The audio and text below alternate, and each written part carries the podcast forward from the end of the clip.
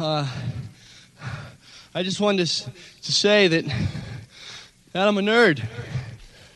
And I'm here tonight to stand up for the rights of other nerds. All our lives, we've been laughed at and made to feel inferior. And, and tonight, those bastards, they trashed our house. Why? Because we're smart? Because we look different? Well, we're not. I'm a nerd, and uh, I'm pretty proud of it. Hi, Gilbert. I'm a nerd too. We have news for the beautiful people. There's a lot more of us than are of you. Any of you that have ever felt stepped on, left out, picked on, put down, whether you think you're a nerd or not, why don't you just come down here and join us, okay?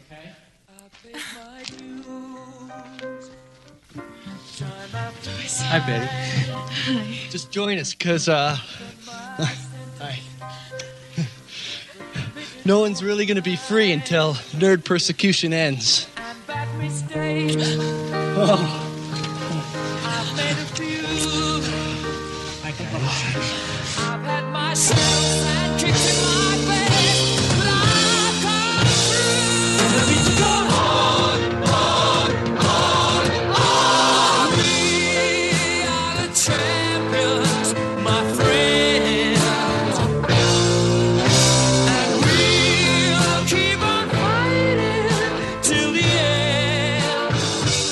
Coach, I think I'm going to let these boys live over at the Alpha Beta house while you and your boys rebuild theirs. And where the hell are we gonna live? Yeah, what about us, huh? Your jocks go live in the gym. Bem-vindos,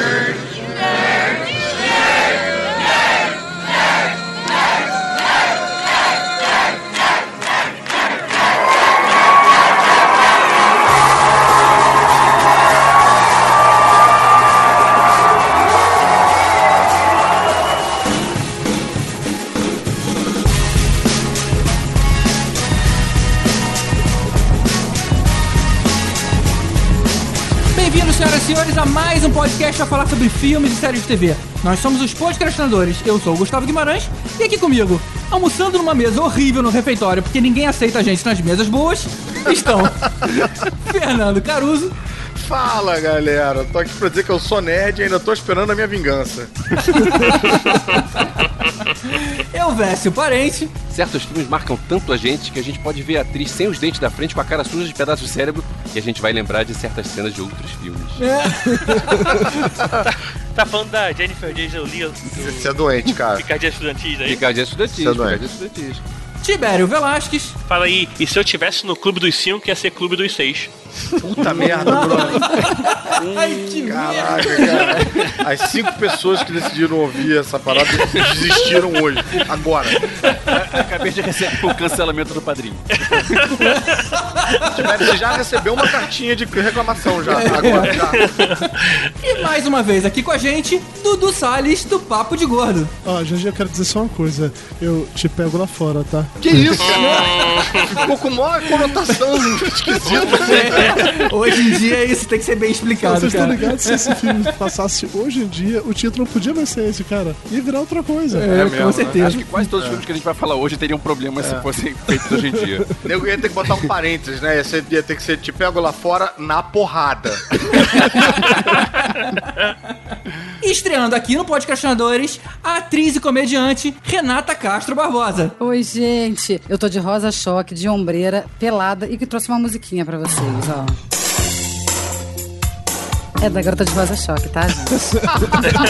Porque eu queria ser ela. É, tem que se explicar. Você queria ser garota de rosa choque ou garota de rosa shocking? Rosa shocking. É Eu não sabia que Rosa Choque era no gerúndio, Nem não, eu, cara. mas em 80 era, amor. Em No 80, 80, era. vale tudo, cara. Anos 80 vale tudo. Até inventar. Cara, eu tô achando que eu não vi esse filme. Ela fica de ombreira e pelada? Não, pelada Não, não. essa sou eu. Ah, tá. Essa- é essa é Essa é da- minha versão 2016. Entendi. Cara, os anos 80 é só peito de fora. Pelado já é uma coisa nova. O peito de fora era difícil em 80, gente. Não, nos filmes. É. Todo filme rolava um peitinho de bobeira, É, cara. não. Jura, Devia gente? ser uma causa contratual, Quase cara. todo Todo, filme, filme de. Eu não tenho essa imagem. Isso é coisa masculina. Acho que eu não vi os peitos passarem na minha frente. Eu acho que todos os homens que vão ouvir isso têm boas memórias do Picardias Estudantis, a Phoebe Kate saindo da piscina. Opa! Opa! Ah, eu lembro disso. Pois é, como é que você lembra disso e você não lembra? Eu não lembro do peito, eu lembro da cinturinha. Olha como mulher é diferente. Olha só, tá vendo? Olha. Não, mas então, essa época, como era, era mais escasso, era mais difícil a gente ter esse acesso a esse tipo de imagem, os filmes que tinham isso ficavam gravados na nossa memória pra sempre. Exatamente. E aí, inclusive, exatamente. você fala, fulana de tal, o nego lembra, cena da piscina, saindo em câmera lenta, tanana. tipo, o nego sabe todos os filmes quais são os peitinhos que aparecem. Gente. E, e eu diria até que às vezes você alugava o filme por causa dessa cena. Mentira, gente. Eu tô em estado de choque. Ué, eu já ouvi várias histórias de que esse filme, o Picadinhas Estudantis, em várias locadoras, nesse pedaço dava defeito, porque ele ficava indo e voltando pela caixa. Olha, eu vou admitir pra A vocês. fita lá de magnética lá. Eu tinha uma fita VHS que ficava sempre guardada, assim, pra eu gravar trechos desses filmes, entendeu? Então era uma fita que, que era só com as melhores partes de todos os filmes que vocês podem imaginar. É uma Isso compilação. Gente, eu tô Mas, tipo assim. Ah. Na sessão da tarde não rolava, né? Porque Claro né, que tinha, rolava. tinha os cortes. Rolava. Não, rolava. o pior é que rolava. rola. Anos 80, cara. É. Anos 80 rolava. Rolava, cara. Aquele filme que eu falei da menina que finge que é homem e pra fazer um trabalho de jornalismo, não sei o que, ela resolvia o filme no final pra provar que ela era mulher, resolvia mostrando os peitos. Mostrando os é. peitos. E era a sessão da tarde. aí. Eu só lembro do beijo final na quadra. Olha como a gente é diferente, Caruso. Pô, Eu, por exemplo, já não sabia nem que tinha beijo. Ah, tá vendo? E nem quadra. Vamos hoje finalmente continuar a nossa saga Sessão da Tarde e dessa vez abordando os filmes de escola dos anos 80. Então dá uma ajeitada aí nas ombreiras, no volume do penteado, que a gente volta depois dos e-mails.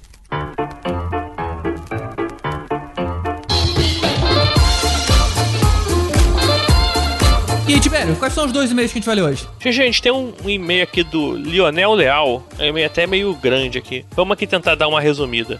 Caros podcastinadores, vou pular o começo onde eu elogio vocês. Pô, sacanagem, a melhor parte ele vai pular, né? É... Bem, o episódio sobre Deadpool, vocês discutiram que ele seria ou não uma paródia homenagem cópia do Exterminador da DC. Permitam-me oferecer meus dois centavos sobre o assunto, porque eu acho que não se trata de imitação ou paródia, ao menos não inicialmente. Aí ele fala que a ra- as razões das pessoas falarem de plágio do nome Wade Wilson como Slade Wilson é que a primeira vez que ele foi chamado de Wade foi um ano depois da aparição dele no X-Force 11 lá, que foi a primeira aparição dele nos quadrinhos. E o nome Wilson só apareceu em 1993. Então, diz que meio que a semelhança com o Exterminador é que virou seu nome e não o contrário, né? Tipo, eles deram o nome de Wade Wilson, uma paródia de Exterminador, mas assim, a porra dele ter sido criado, já tinha sido desenvolvido, o personagem já existia, aí resolveram Olha dar só. uma, uma- fazer uma brincadeira com o nome. E ele falou assim: Ah, respondendo a dúvida do GG, eu não lembro aqui, vamos ver que- qual foi a dúvida do GG que você tinha. Eu perguntei sobre direito autoral. Ah, é isso mesmo. Fala, Sobre eventuais problemas que a Marvel poderia enfrentar por conta da semelhança entre os personagens, nos Estados Unidos a paródia entra no conceito de fair use, que permite uso limitado de material protegido por direitos autorais. É, isso é sempre meio esquisito, né, cara? Eles permitem você fazer uma coisa muito parecida e o cara sai impune com isso. Eu sempre achei um pouco tolerante demais dos Estados Unidos, de um país que é protecionista, consumidor ao extremo, sabe? É. Sempre achei isso meio curioso. Mas na moral, ele até cita aqui vários exemplos, assim, é, Mulher Gato e a Black Cat, assim, sabe? Tipo. É, pô, é. É, tipo, é, e ele fala aqui vários, ó, Liga da Justiça e o Esquadrão Supremo, X-Men, a Patrulha do Destino, Capitão América e o Guardião, Homem de Ferro e Soviete Supremo, Soviete Supremo, sei lá, Aquele é não. cara ver- vermelho que tinha o CCCP na, Ah, é? no uniforme. É, aí ele fala que Darkseid, Thanos, Mogul e Lex Luthor com o Rei do Crime, Pô, ele, ele esqueceu do Super-Homem e do Capitão Marvel, né? Capitão Do. Marvel, o- Homem de Gelo e outro também que congela lá, e o Mercúrio e o Flash e, e sei lá. E aí ele fala assim, aliás, isso é um assunto para um podcast, hein? É verdade, né, cara? Comparações. Mas assim, a gente, no, o foco do podcast não é quadrinho, assim, a gente tem que pensar isso nas séries e nos filmes, né? É, como é que a Vamos gente passaria isso pro cinema ou pra, ou pra TV? Tipo, Comando para Matar, Rambo e. assim, né? Não, já- a gente já fez É. um podcast de filmes iguais, tem essa. É, né? tem. É. E o segundo e-mail vem do Alessandro Solari. Ele diz o seguinte: Ouvindo o podcast agora, vi que vocês não entenderam por que, que o Deadpool é imortal. A imortalidade dele é mística. Thanos com ciúmes do Deadpool com a morte, amaldiçoa ele. E aí, sempre que o Deadpool morre, o Thanos traz ele de volta. Então, mesmo que não tenha mais nada do Deadpool pra regenerar, ele vai voltar sempre, mesmo assim. Então, cara, há controvérsias nesse assunto aí. Por que que acontece? é verdade. Até o, o Voltor chega é, e o Ulisses chega a comentar que ele se regenera a partir de uma microcélulazinha. Porque acontece Ele vai seguinte, carbonizado, né, cara? Aí é estranho, né? Como é que É, ele... é que assim, ele é um câncer em forma de um humano, né? Ele é um, um câncer gigante. Se você deixar uma célulazinha cancerígena, o câncer vai se regenerar e vai continuar existindo. Então, assim, essa questão do Thanos aconteceu sim, mas assim, não foi meio. "Pô, Eu te amaldiçoo, porque o Thanos, quem é o Thanos pra dar um poder de imortalidade pra alguém? Se fosse assim, ele dava pra todo mundo, pros amigos dele. Não faz muito sentido. O que acontece é que assim, quando o Deadpool tá, sai na porrada com o Thanos lá num quadrinho e ele vai embora, e o Thanos fala assim: Eu te amaldiçoo com a vida, não sei o que, você nunca vai, né? Parecia que era uma parada meio. Como é que é? Botando uma. Uma mandinga nele, assim, mas não, é, não, não era tipo o poder que ele usou. E Isso tava, foi tava assim. esbravejando, né? É, isso é, é tipo assim, foi quatro páginas de um quadrinho, sabe? Não foi uma parada. E depois nunca mais ninguém fala nesse assunto. Isso tá com cara de ser uma daquelas aventuras que o Caruso comentou, que era uma saga muito isolada. Então talvez isso tenha acontecido ali, aconteceu naquele universo, mas não segue aí na, na cronologia normal. Pode ser, né? É, tanto que assim, não, não rola, cara, assim, você não vê nenhum outro quadrinho do, do Deadpool. Me corrijam aí, se alguém achar o quadrinho, pode mandar aí qual o número que ele fala sobre essa imortalidade dele em relação a Thanos. Não existe, assim, isso aí é uma coisa que especula-se porque no quadrinho do Thanos versus Deadpool ele fala essa parada, mas assim, é. Quem é que escreve o Deadpool? Escreve de um jeito, cara. É, é especulação, assim. E eu espero que seja só especulação, né? Porque se for pensar um cara tão poderoso como Thanos, que observa o universo, ele fica stalkeando o Deadpool pra ver a hora que ele vai morrer, é muito fim de É. né, cara? Acho que ele tem coisas mais importantes pra fazer do que ficar lá de pinima com o- Deadpool. É Cada vez que ele for morrer, trazer ele de volta, né? É tipo. Boca a boca, são boatos, é, é corredor, né? Trash talk aí, que a galera acabou falando, um fala, um fala, mas assim, certo que não, é- não tem isso não, assim. Cara, é isso aí, gente. Manda um e-mail pra podcastinadores.gmail.com, manda um like lá no nosso facebook.com barra podcastinadores ou comenta aqui no abacaxivador.com.br. E só lembrando que este episódio é para solicitado por nossos padrinhos. para você ser padrinho dos podcastinadores, acesse padrim.com.br barra podcastinadores e seja um Minion, um Ferris Bueller, um Star-Lord, um Highlander, um Yoda, Chuck Norris, ou seja quem você quiser, mas nos ajude. É, essas são os nomes das categorias de valores pré-determinados. É claro que você pode doar o quanto você quiser. E um agradecimento especial aos nossos iodas, que são Mário Rocha, Sérgio Salvador, Diogo Nascimento, Alessandro Solari e Rogério Bittencourt de Miranda. Obrigado aí, pessoal. Valeu mesmo por apoiar a gente aí e fazer com que estejamos aqui a cada 15 dias trazendo alegria e informação para você. É, é isso aí. E um último agradecimento ao pessoal do Talking Cast que ajuda a gente fazendo a pré-edição desse podcast, o que ajuda muito ao tempo dedicado aí à, nossa edição do podcast. Muito obrigado aí, pessoal. Obrigado por todos os assim que eu falo e que vocês tiram aí, porque eu sei que são bastante. Todas as gaguejadas. tá certo. É isso aí, gente. Vamos seguir então agora com o nosso especial continuação do nosso episódio de Sessão da Tarde, dessa vez focando nos filmes de high school dos anos 80.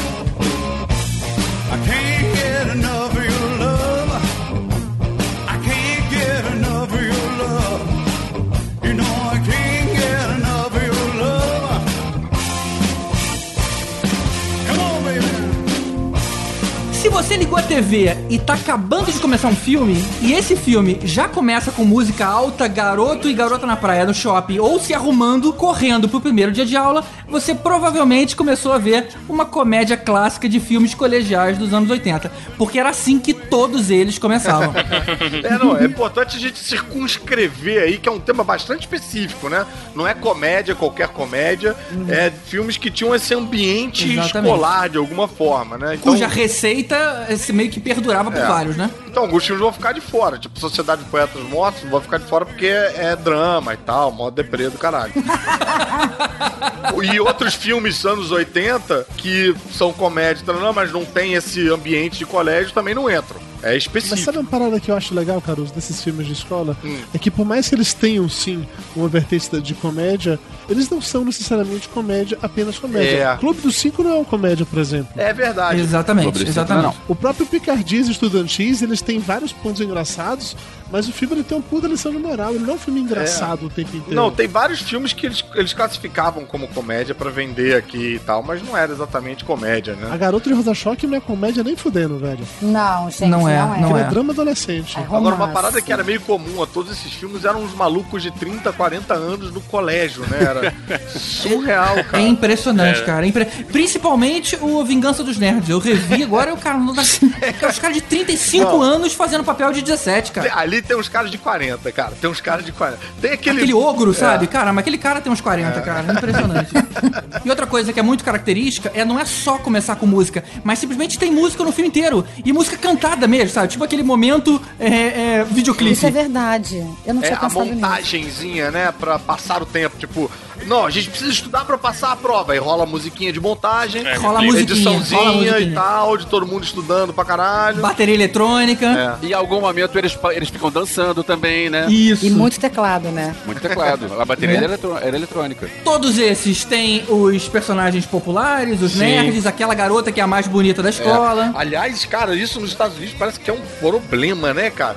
Estados Unidos, as- eh, todas as escolas parecem ser traumáticas pra todo mundo. Porque, porra, esse prom, essa noção do prom date, do baile de final. Cara, que me- a gente não tem essa Esse porra baile é aqui. uma opressão, gente. Eu ia odiar esse baile. É, puta juro. que pariu. A gente aqui só tem que passar de ano ou não passar de ano. Lá eles têm o baile, tem que ser convidado, tem rainha do baile, rei do baile. Caralho, cara, que fábrica de trauma essa porra. O meu trauma na época, nessa época foi diferente. É, eu era nerd pega ninguém, e aí eu chamei uma menina que eu dei em cima o ano inteiro e é, eu tinha o direito a alguns convites, né? Normal. Afinal, a gente pagou pela festa, então a gente tinha direito a alguns convites. E ela pegou o convite, chegou na festa e sumiu. Ela era cambista.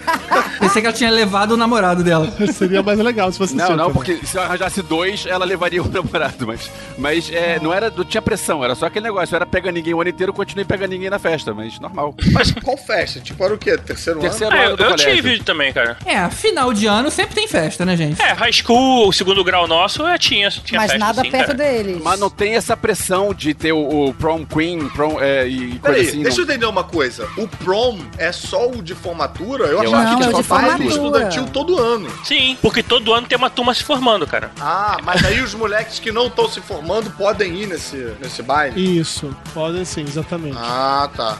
Não, porque outra coisa também que é um pouquinho diferente, lá tem essa tradição de escolas com muitos alunos, né?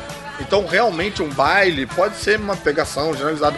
Aqui, pô, você tá no- na escola com aquelas mesmas 20 pessoas há 3, 4 anos, sei lá, não... Cara, na moral, na tua escola que eu estudei na Fundação Bradesco era gente pra É, cara, caralho. os da minha Ah, é? escola É, também a tinha minha escola gente. também tinha bastante gente, Ah, cara. então tô sendo etnocente. Mas eu acho que a diferença É. principal, na verdade, no caso do prom pra gente é outra.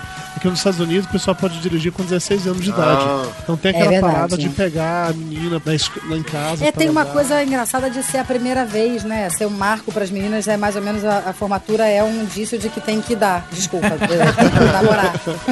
Não, e tem outra cena clássica também, que é a menina descendo a escada. Isso aí. É, Com aquela flor no A pulso. hora né? que ela fica pronta, ela desce a escada e tal. Que Nossa, eu nunca entendi o da Flow, cara. Eu nunca entendi aquela da Flow, velho. Não, mas olha só, se liga que a gente tá falando de um, um universo, de um mundo diferente do nosso, né? Nos Estados É. Unidos tem aquela parada do high school, o cara já começa a fazer a, a sua carreira é, futebolística, basquetista, É, vôlei. Esportista, né? naquele momento, né? Então dali o cara já começa, já vai entrar pra uma faculdade dependendo da atuação dele. A gente já teve uma reportagem tem pouco tempo, mas assim, separava exatamente as pessoas mais bonitas eram os populares, os mais feios eram os menos populares, e aqui às vezes o cara mais engraçado é o mais popular, do que às vezes não tem a ver com a beleza especificamente. É, gente ter aquela gordinha legal que é a mais popular do colégio. E assim, é, um universo diferente, cara. Você vê, mas não, não dá pra gente trazer pro nosso mundo hoje em dia. Já que você trouxe esse assunto de Ibério, peraí, Caruso, você era o cara mais popular da sua turma de escola? Não, nem um pouco. Provavelmente era o mais engraçado. Eu era. Eu não concordo, eu não Eu concordo. Eu acho que a situação é, é- não é a mesma. A situação que a gente vive, não sei se como é que é hoje em dia, mas a situação que a gente viveu não é a mesma que tinha lá. Só que aqui também tinha suas separações. Eu era Tinha. escoteiro, eu gostava de Guerra nas Estrelas, eu não tinha amigos. Você era Normal. escoteiro. Eu era escoteiro. Eu não tinha amigos, foi de uma tristeza, chorei. Meu Deus do céu, cara. Eu ia te sacanear tanto se ele fosse colega. Pois Elvis. é, exatamente. Esse Eu era o faria ponto. bullying com você, Elvis. Peraí, a Rê falou que ela era mais popular. Na época, né, que eu, que eu tava. Foi ontem, foi pouquíssimo tempo, eu não sou da geração de vocês. É, na época, eu não achava que eu era popular, muito pelo contrário. Eu me achava totalmente inadequada, com canela fina. Eu via aquelas cantadas de canela fina, é igual cavalo de raça, que é uma merda. A gente não fala isso nunca pra ninguém que tem canela fina, que é uma roubada. E eu só fui descobrir que eu era popular depois, quando eu fiquei agora, quando Ah, eu tô um Renata, pouco mais velha. Renata. Te juro por Deus, Gustavo! Você esqueceu que eu estudei contigo, cara? Peraí, você, a Gabriela Duarte e a Peg desfilavam na escola. Gente, desfilavam na lavação de roupa suja. E aí, tirou do varal a roupa dos anos 80 pra lavar agora. 25 anos depois, GG jogando na cara. Caraca, agora a gente Caramba. entendeu. O GG criou o Podcastinadores pra esse momento. Pra esse momento. Não, vai falar que queria me pegar, não, que na verdade. Olha, gente, eu mas eu juro, Gu, eu juro por Deus, eu não tinha noção. Eu achava feia, com perna fina, eu morria de vergonha de um monte de coisa. Depois, mais velha, que você olha e fala, nossa, eu era gatinha. Eu me pegava. Aí os amigos falam, nossa, você era do colégio. Eu falei, gente, eu era e não sabia. Não aproveitei nada, Gustavo. nada disso. Tá certo. Outra parada que os americanos têm também, que a gente não tem, é essa, esse yearbook. Exatamente. Que é mó merda, nego. E nego te classifica. É verdade, é verdade, é a- verdade. Mais propenso a, ser- a fazer sucesso. Mais propenso a virar prostituta. Tem umas classificações horrorosas na parada. Olha só, eu sou do Santo Inácio. O meu tinha uma espécie de yearbook, só que não tinha nada, só dizia qual era a carreira que cada um ia tentar seguir. Acho que o máximo que a gente teve aqui era aquela foto da turma que você tem quando tira antes da quinta série, né? Que é a turma toda junta. Exatamente. Depois não tem mais. Não, mas nesse, Ô, Elvis, no, Elvis, rapidinho, Elvis, o seu era o mais propenso a não comer ninguém, Elvis. no Santo Inácio era, é, tinha um negócio de você é, tirar fotos novas porque ia pro quadro que tá na parede. Meu, o quadro da minha turma tá na parede até hoje. O quadro da turma seguinte, do ano de 89, foi queimado porque eles brigaram com o ano de 90. Então queimaram o quadro. Caraca, o meu quadro ainda tá lá. Eu levei meu filho e mostrei, olha lá, você tá vendo? Você não consegue ver, tá lá no alto, né? Pois é, mas sou eu lá, acredito. Gente, eu não tenho isso não. Meu colégio não tem isso não. É. Santo Inácio tem até hoje. Mas Eu, quantos hein? quadros o Santo Inácio tem até hoje? Não que eu ache você São- mais velho, não é Não, isso? são muitos, já, porque desde 1910 tem muitos, só que os é. corredores lá são. é, Tem muitos corredores lá. Tem, o troço é grande. Eu vou lá te ver. Tá bom. Pra ver Eu, se você explico onde- eu digo onde é que tá. Vai ser mais fácil pra você conseguir achar. Mas Santo Inácio é só, é só menino? Não, não. e O Santo Inácio era só menino em 1910. Quando você estudou? Acho que em 1912 deve ter entrado. É, na- É, na época do Elvis tinha, tinha meninos Não, e o Elvis. Não, e também, bicho, quando liberou pra escoteiro, liberou geral, né?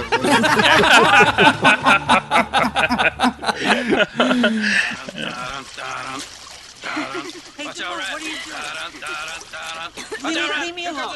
Leave me alone. All right, you're gonna get it.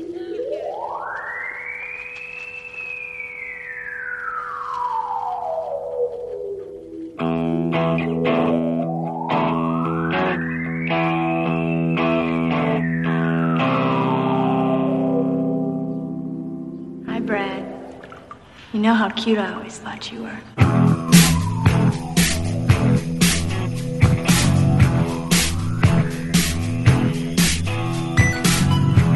Começar então com um dos primeiros filmes a consolidar o gênero e que a gente já começou a falar: Picardias Estudantis, de 1982. Foi um filme que, por incrível que pareça, foi escrito pelo Cameron Crowe Gente. e ele se disfarçou de estudante dentro da escola pra pegar aí as, as histórias mais malucas e colocar no livro dele. É, dois comentários. Número um, foi por conta desse filme que eu descobri o que era picardias.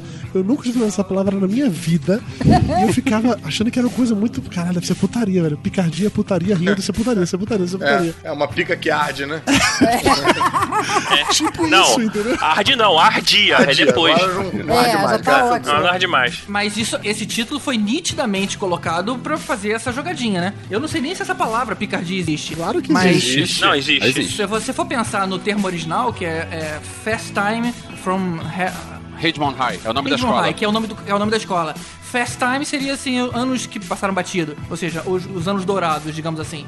É uma coisa mais a ver com a história do filme. Tempos velozes. É, mas né? não faria sentido a tradução, cara. Não tem adaptação pra esse tipo de coisa. Não tem, mas o Picardias foi maldade. Claro, pra pensar em putaria, porra. Exatamente. Exatamente, é o meu ponto. Deixa eu perguntar um negócio inocente aqui. O Cameron Crowe é, é quem mesmo, hein? Pô, o Cameron Crowe ele fez Quase Famosos, um dos melhores Ah, filmes da história tá. que a gente já falou naquele podcast Ok. sensacional sobre filmes musicais. Entendi. Também fez Vanilla Sky, fez Jerry Maguire. Ou seja, é um estilo bem diferente desse aí que a gente tá vendo. Tá. É, mas ele era mais novinho. E o gladiador é o Russell Crowe. É, exatamente. Tá. Mas vem cá, qual é a história do filme? Não existe uma história, na verdade. Só uma coisa, esse filme é, tipo, é high school, né? Não é, não é faculdade. High school. High School. Ele tinha na época, sei lá, 25 anos e se conseguiu se passar por um aluno em San Diego pra escrever essa história. Mas se você olhar nessa época, todos os filmes, todos os atores que estavam no high school tinham mais ou menos a cidade. Não, não, mas o cara filmes. fez a isso de tá verdade. do cara de verdade, Pois na é. vida real. E aí todo mundo se inspirou aí. Porque É, todo né? mundo é velho. Na boa. Repetente, cara. É. É 25 anos. Ah, meu irmão, eu tinha parado muito se eu chegasse, tivesse 25 anos, tivesse Ah, no segundo grau ser ainda. meio- Ah, não, mas sabe o que acontece, Tibério? Bem observado isso. O Cameron Crowe, ele no Quase Famoso, ele fala sobre isso. Que ele, ele era mais mirradinho, ele, ele É sempre foi pequeno e tal e tal. E nego colocou, além disso, ele descobria que ele era um, um ano mais novo do que ele achou que ele era, blá, blá, e Caramba. passava batido porque ele era mirrado. O nego fala disso no Quase Famosos. Então vai Ah. ver por isso, com mais facilidade, ele conseguiu se misturar. Se disfarçar. Talvez, talvez. É, eu vi aqui, desculpa, foi 22 anos que ele voltou pra. Agora, o Caruso Ah, perguntou o que, que é a história. A história, na verdade, são vários personagens. É, É um apanhado. De, é, pois é, vários estilos de, de personagens e São o- vários estereótipos. como, é, como é que eles. Pois é, vários estereótipos e como é que eles interagem entre eles mesmos. Então tem o, o cara que é o gostosão, mas que na verdade é broxa. Aí tem o, o outro que vai trabalhar, mas ele se dá mal nos empregos dele. E aí tem o outro que é o surfista doidão. E o filme é legal porque os personagens são todos bem construídos e são vários atores que depois ficaram bastante famosos e se mostraram grandes atores, como o surfista doidão, que é o Champagne. Olha só. Um papel de garotão surfista e que, tipo, no fim do filme, ele ganha o dinheiro e ele contrata o Van Halen pra tocar na festa dele e torra o dinheiro todo. Não, e você tem o Forrest White, Whitaker, que era o. o- É o, o cara do futebol grandão, né? americano. Pois é, o- ele tem um papel pequeno como o cara do futebol americano. Caraca, brother. Tem o Nicolas Cage num papel que ele não fala nada. Que Ele é o isso? cara que anda junto com o Rod Reinhold.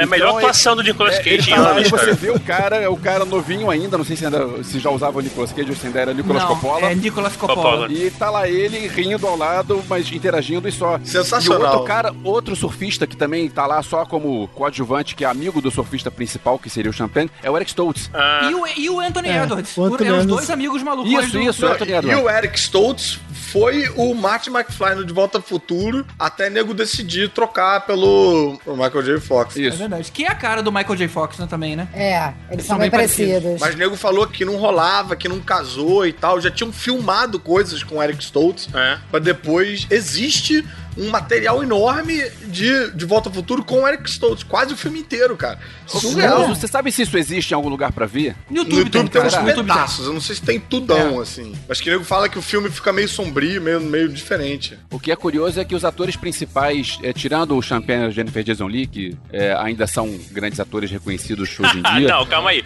A O- Jennifer Jason Lee, ela é reconhecida novamente agora por causa dos oito odiados, que na moral, cara. Porra, não é tão tá famosa concorrendo assim. ao Oscar, qual é?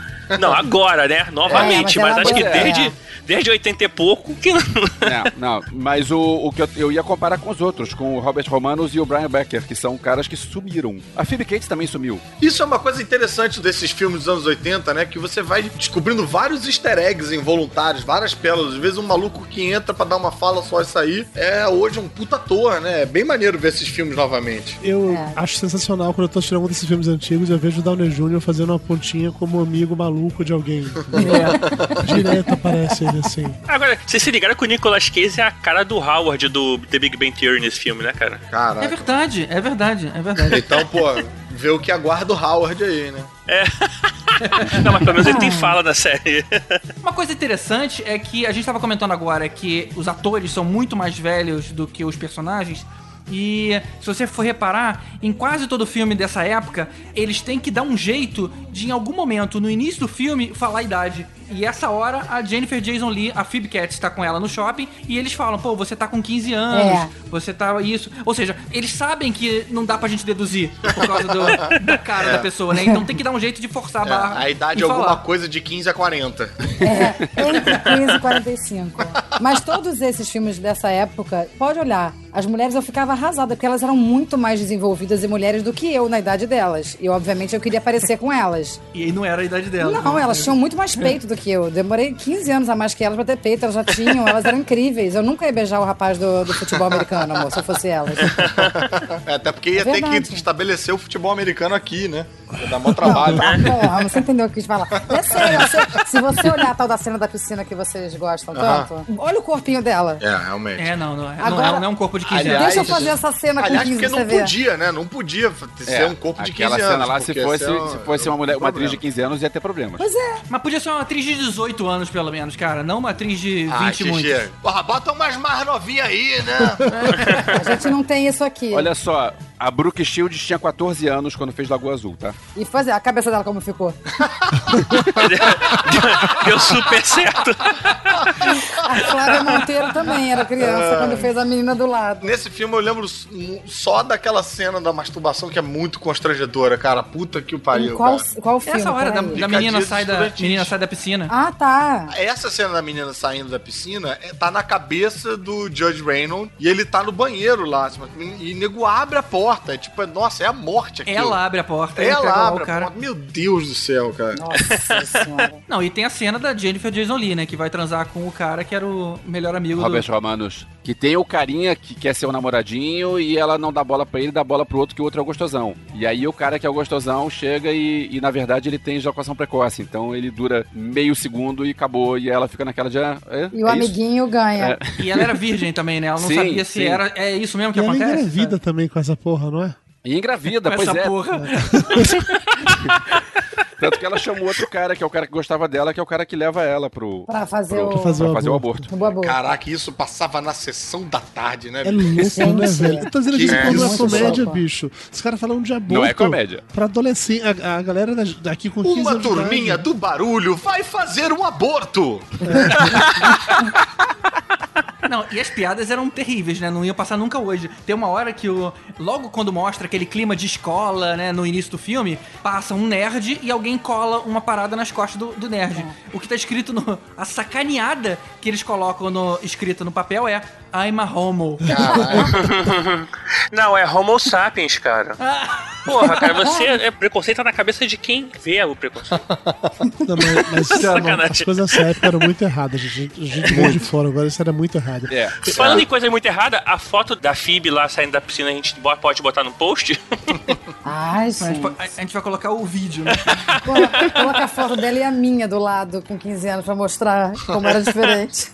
Agora, o Elvis, você comentou aí que o Champagne, no final do filme, ele, ele chama o Van Halen pra tocar. Você lembra de uma cena, logo no início do filme, que o, o amigo do, do principal, que era um cambista, ele vai vender ingressos do Van Halen? Isso! Você lembra quanto era o preço Isso, da, era da o que? Era parada? 5 dólares? 10 dólares? Não, não, os moleques falaram o seguinte: quanto é que tá o ingresso pra área VIP do show do Van Halen? Aí ele falou 20 dólares. Porra, mas esse custava 12,50. Caraca. Caramba, cara. Caraca. 20 dólares era o cara extorquindo Pra os você moleques. como Van Halen é uma merda, né?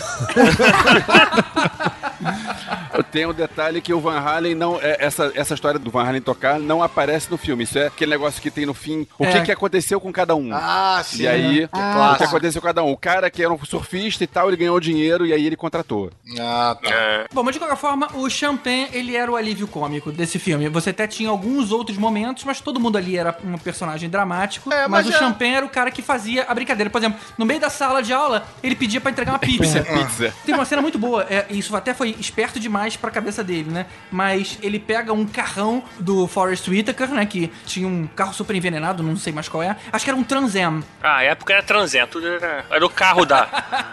É. E aí acontece? Ele bate com o carro, né? Destrói o carro. E ele não sabe o que fazer. Ele leva o carro todo destruído e picha como se fosse o time rival que ia jogar contra o time da casa, tendo sacaneado. Então ele fica putaço com a outra escola e começa o jogo e ele bate em todo mundo. O jogo praticamente acaba com WO, porque não tem mais jogador.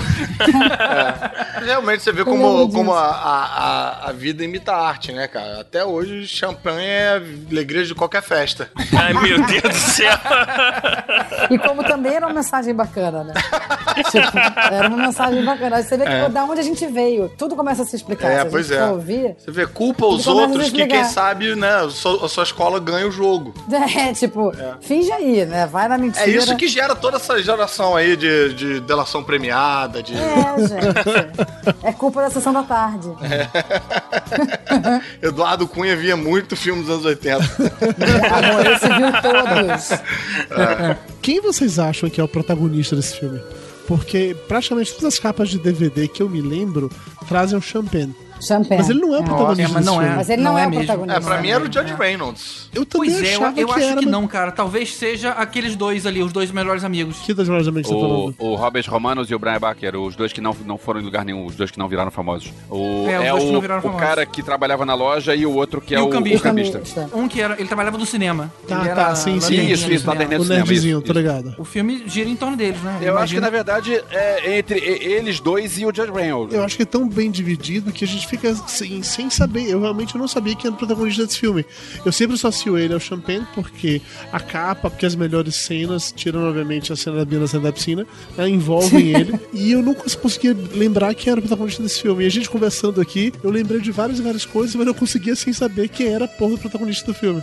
E vocês sabiam que esse filme gerou uma série de TV com o mesmo nome? Tá, tá, tá, Ah, é. eu sabia. Tá, tá, é uma tá, merda tá, essa tá. Os série. mesmos personagens, os mesmos professores, eram, era mesmo tudo. Caraca. Até a mesma diretora, que a, a diretora desse filme era Amy alguma coisa. Amy Heckerling. Amy Hackman. Então quer dizer, cada hora o personagem de Judge Reynolds se masturbava pensando em outra pessoa. No, no caso a série, o piloto, eu vou até colocar o link do piloto aqui dessa série pra quem quiser ver, mas ele começa com o Judge Reynolds, não era o Judge Reynolds, não era ator que fazia ele, e nem a atriz que fazia a Phoebe Cat, mas aparece ele tentando ficar com ela. E aí a, a, a- a irmã deles, né, que é a Jennifer Jason Lee, que também não é a Jennifer Jason Lee, mas ela fala, pô, mas a minha amiga. Ou seja, em nenhum momento ele tentou ficar com ela no filme, mas a série Ah. começa com esse, com esse plot. Só pra vocês terem noção, o Patrick Dempsey, ele fez a série, e ele era o demônio, Caraca, ah, o, o cara. A Jennifer Jason Lee era a Courtney Cox Smith. Courtney Cox não. A Ah, Courtney. Courtney Thorne Smith. Courtney Thorne Smith. A mulher do Jim, de Acorte o Jim. E a mulher que tá no, no, no Férias de Verão, né? No, no, no, Summer School. E também é uma das principais de Melrose Place, que a gente já falou outro dia. De Melrose Place, exatamente. Essa é a mulher. Ela é a Jennifer Jason Lee. O Jim Cameron, puta, vocês não.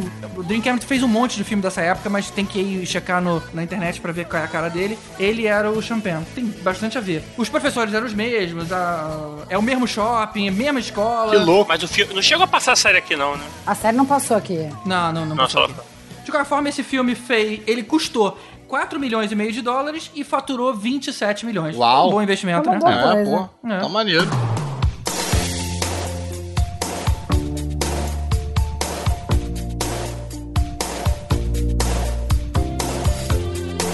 A gente ouve John Hughes e logo lembra do Cortina Vida Doidado, que é o filme favorito de todo mundo. Clássico. E é um filme muito legal, Clássico. clássico e etc. E que tem tudo a ver com o tema de hoje, que também tem escola, anos 80 e tal. Só que a gente já falou desse filme, então a gente vai continuar com o John Hughes em outro filme, mas não como diretor, agora como produtor e roteirista. Que é o Garota de Rosa Shocking, que eu amo. Que eu não sabia que era Rosa Shocking.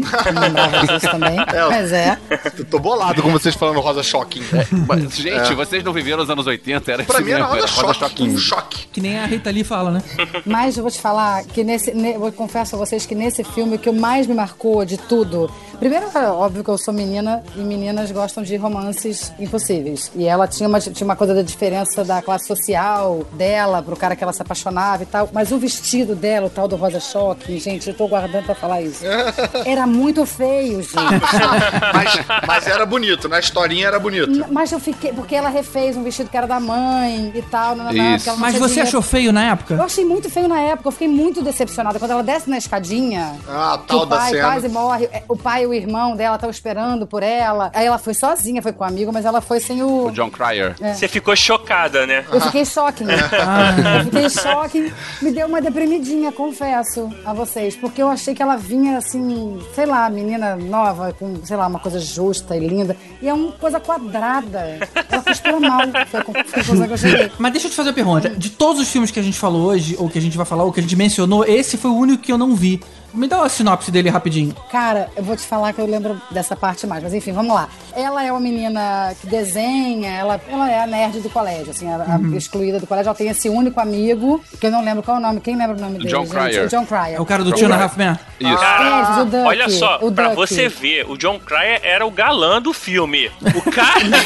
Ele não era o galã, ele não era o galã. Ele era- Ele era o amigo apaixonado. Ah, não, era ele que era gostava Ele da- era um da- amigo al- Alternative X. Olha só, tem três atores que seriam os principais, né? É o Que é John o- Cryer, que é o amigo que eu chutaria que é, assim, politicamente incorreto falar hoje em dia, né? Mas É. é meio boiola, né? Ele é arroz, né? Que O é o cara arroz. que gosta É. dela, mas ele não faz nada, é o arroz. Pois é. Ele é o arame liso, né? Que cerca, mas não espeta, né? Tem o James Spader, que é o bonitão da escola, rico e tal, que é o cara que ele quer a Molly Ringwald, porque é a única que não deu pra ele, então ele quer comer, porque ele é o cara Quer gostosão. completar o álbum. Pois é, e tem o Andrew McCarthy, que seria o gatinho. O Andrew McCarthy é o cara que ele gosta um pouco dela e ela gosta um pouco dele, e ele também é da turma dos ricos, mas ele eh, não quer ser, então tem aquele negócio de ela anda com ele no meio da turma dele e ela é mal vista, e ele anda no meio- com ela no meio da turma dela, ele é mal visto, então a história gira em torno disso. Mas, cara, eu botei aqui a imagem do filme pra ver isso que a Renata falou. Realmente, o ves- o vestido é bem horroroso. É parece uma coisa de é avó, né? De... Parece É. aquela velhinha do Titanic. Eu confesso que foi uma decepção pra mim. Nossa, é uma, é uma camisola, cara. É, é. E, ela- é- e é um tecido duro, assim, não, não valoriza nada o corpo dela. Ai, meu comentário. Bom, só deixar claro, a gente vai colocar aqui no post pra quem quiser ver. Isso. E tem a coisa que o pai dela, ela não tem mãe, né? Então a- o pai é um super parceiro dela e cuida das coisas dela e tal. E ela acha meio que vai esconder. Ela, eu acho, na época eu achei isso muito bacana, porque ela tem uma conversa com esse pai super aberta pra época. Sobre o quê? Sobre ela gostar desse cara que era rico e dela não ter com quem ir no baile, o famoso Entendi. baile. Tipo, o pai era parceirão, assim. Quer dizer, o pai que não era pai, né? É, e na época a gente não tinha essa cultura do, do pai eh, amigo, Uhum. né? Assim, desse pai presente. E a- eu achava isso muito maneiro, eu achei Ah, incrível, assim. Achei muito show de bola. e o, o personagem lá que gente tava falando do James Spader, ele é meio mauzão, assim. Ele é um gala- galanzão, mas ele é, ele é meio, meio mal, assim. Ah, porque tu não viu Vingadores 2, que ele tenta dominar o mundo. O, o pai dela, vale lembrar que é interpretado pelo Harry Dean Stanton. Isso. O elenco é bom, o elenco do filme é bom. Não, o elenco é ótimo. O elenco é ótimo. E eles têm essa. Ela, ela fica. Ele, na verdade, você acha que vai rolar com o tal do James Spider lá que faz o. Acho que é Steve. O personagem, e não é. Ela vai pro, pro amigo da galera, que é. Agora eu não tô me lembrando, gente, mas eu acho que rolou uma aposta pra ficarem com ela. Hum. Pra ele ficar com ela, pra levar ela no baile. Não tem negócio desse? Ah, isso é outro também, outro roteiro clássico, né? Tipo, o cara faz uma aposta pra sair com a menina, acaba se apaixonando, ou vice-versa.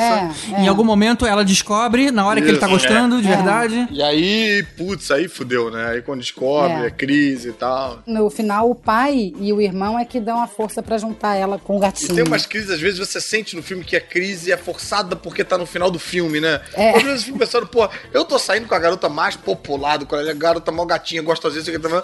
Falou que começou a sair por causa de uma aposta. Falei, pô, beleza, vamos rachar essa grana aí. Fico com a garota e a grana. Agora, nesse filme aí, na, na cena final, me deu raiva, porque aquela cena final de filme americano e que tem que ser clichê. Hum. Porque ela chega, o John Cryer fica em cima dela o filme inteiro. Inteiro. E aí, no fim do filme, ela briga. Ela tá lá é, se engraçando com o Andrew McCarthy. E aí, ela marca de ir com ele, acaba que eles brigam. E aí, aparece quem pra ir com ela? O John arroz, o John Cryer. E aí É. quando chega no baile. Ele vai meio vestido de Madonna, Pois vamos é, combinar. e aí ele chega. Por isso que eu falei que ele é meio boiona, né? Ele vai meio de Madonna, Mas o- aí chega, quando ela vê o Andy McCarthy sozinho, ela chega pro cara, então valeu, tchau. E vai.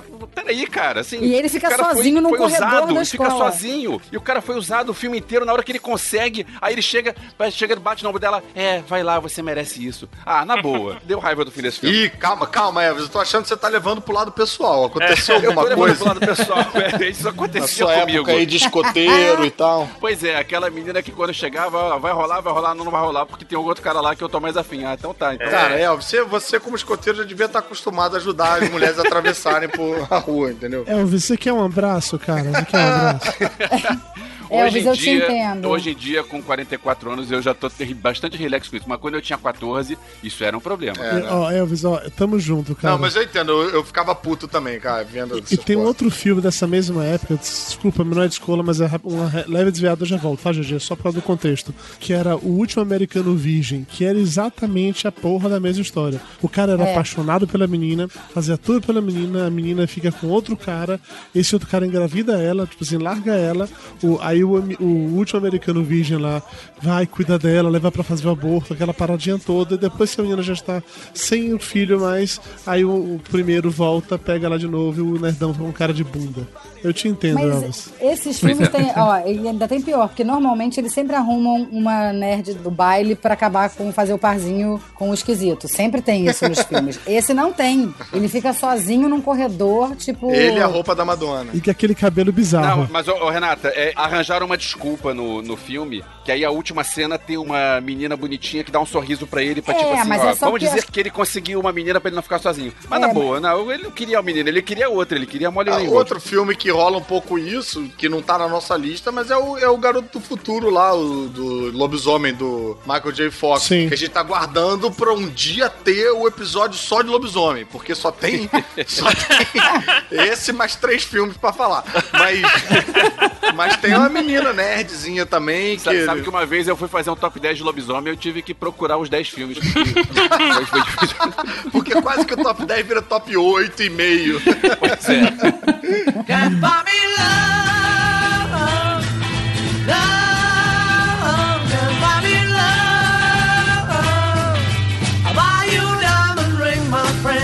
that makes you feel alright. I'll get you anything, my friend, if it makes you feel alright. Cause I don't care too much for money, but money can't buy me love. Quando me convidaram para esse programa, eu só aceitei por um único motivo. Porque o melhor filme Sessão da Tarde de todos os tempos estava na lista. Eu estou falando do sensacional, do maravilhoso filme de 1987, Namorada de Aluguel.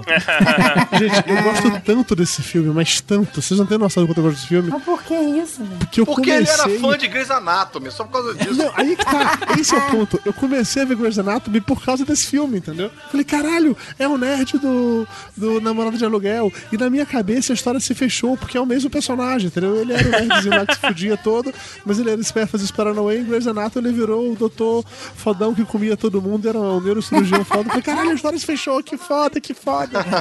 Eu confesso que eu acho ele maravilhoso, gente. Eu tenho que dizer isso pra vocês. Tamo junto, Mas nessa Rei, época, ele, ele molequinho, ele também era maravilhoso? Ele era delícia, gente. Porque nesse filme, por exemplo, ele tinha uma coisa do, do irreverente, sabe? Ele não tinha coisa padrão americana. Ah, não, cara. É, As garotas gostavam dele ficar de pena, na moral. Não, mas Ah, peraí, no filme... não, você não era garota, você não sabe. Olha só, eu é, não sei, eu não vejo, eu vejo com olhos diferentes da Renata, mas ele consegue passar a impressão de ser aquele nerd magrelo. Ele é o nerd Sim. magrelo, mas ele é o cara bonzinho, ele tem Pois senso é. de humor. Mas ele é aquele nerd, no filme dá um pouco essa impressão, ele é aquele nerd que caiu naquele rótulo meio acidentalmente. É. Ele não é nenhum fã de quadrinhos, não é um cara que quer jogar RPG, não é um CDF e tal, ele só foi rotulado dessa maneira. Mas é um cara Não, normalzão, não, ele tinha as assim. paradas dele, ele tinha, ele era apaixonado por astronomia, Ah, tanto é então que tá, o- então o- retiro o que eu disse. Astronomia derruba, Não. astronomia... Não, não, não.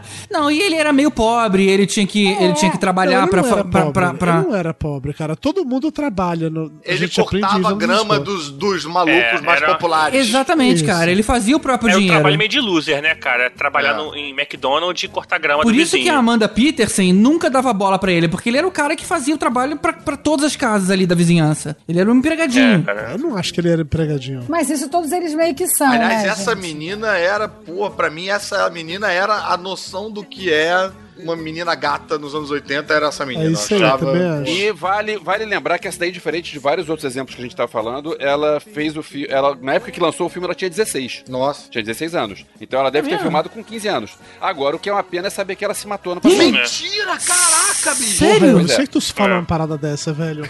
Caralho, brother! Mas, na verdade, assim, Overdose. ela se matou, mas é, o nego fala que é acidental, né? Não se sabe ainda se realmente foi Aham. proposital Tá, bom, não sei se ela se ou se ela overdose, tomou as overdose morfinas lá acidental. de ver... por querer ou sem querer Porra, querendo. que né? bad, cara! É. E O que, que, ela, ela- o que Yeah. que ela tava fazendo? Ela ainda era atriz? Eu acho que ela não tava. Ela não fazia muito mais coisa, Ah, não. pro- não sei, ela tinha uns problemas de saúde, aí tomava uns remédios Pois é. bem fortes aí pra cuidar do coração, pulmão e etc, e etc. E aí, Ah, pra que aliviar a dor, ela tomou cara. umas morfinas aí, só que aí passou da dose e aí foi-se. O último filme dela foi de 94. Agora, o que ela tava fazendo recente, não sei. Vem cá, pra sair dessa bad, eu posso voltar pra contar a história do filme? Ah, Vamos pode, voltar a isso. pode, Vai lá, vai lá, vai lá. Então ver, tá, por ver. favor. Desculpa, desculpa, desculpa, gente, desculpa. Não, a gente não vai conseguir mais falar do filme agora. Agora já. Eu te derrubo e falo, Tibério. Eu falei sozinho essa porra, eu gravo sozinho, eu mando áudio pra GG. Manda a sinopse. É, a história gira em torno de um nerd, que é o Patrick Dempsey, o Dr. Backdreaming lá de Grey's Anatomy, que ele é mó nerdão, tem seus amigos nerds, ele tá lá pra comprar o seu é, telescópio. Telescópio, é isso. Ele tá, juntou dinheiro cortando grama durante, sei lá, o verão inteiro. E quando ele tá lá pra comprar seu telescópio, ele vê a menina mais bonita do colégio. Sensacional, maravilhosa. A gente tava comentando aqui. É, como é o nome dela, GG, que você acabou de falar? Amanda Peterson. Amanda Peterson. Linda textuda, né? Ela tinha. é, sim, textuda. Ela tinha os- Linda textura. Peraí, gente, para tudo. Textuda é qualidade? Não, Nossa. ele tá Ele zoando tá a querendo menina. sacanear, tá querendo sacanear com a menina. Tá, não, por favor. Tá, vamos adiante. Só que eu fiquei agora um pouco.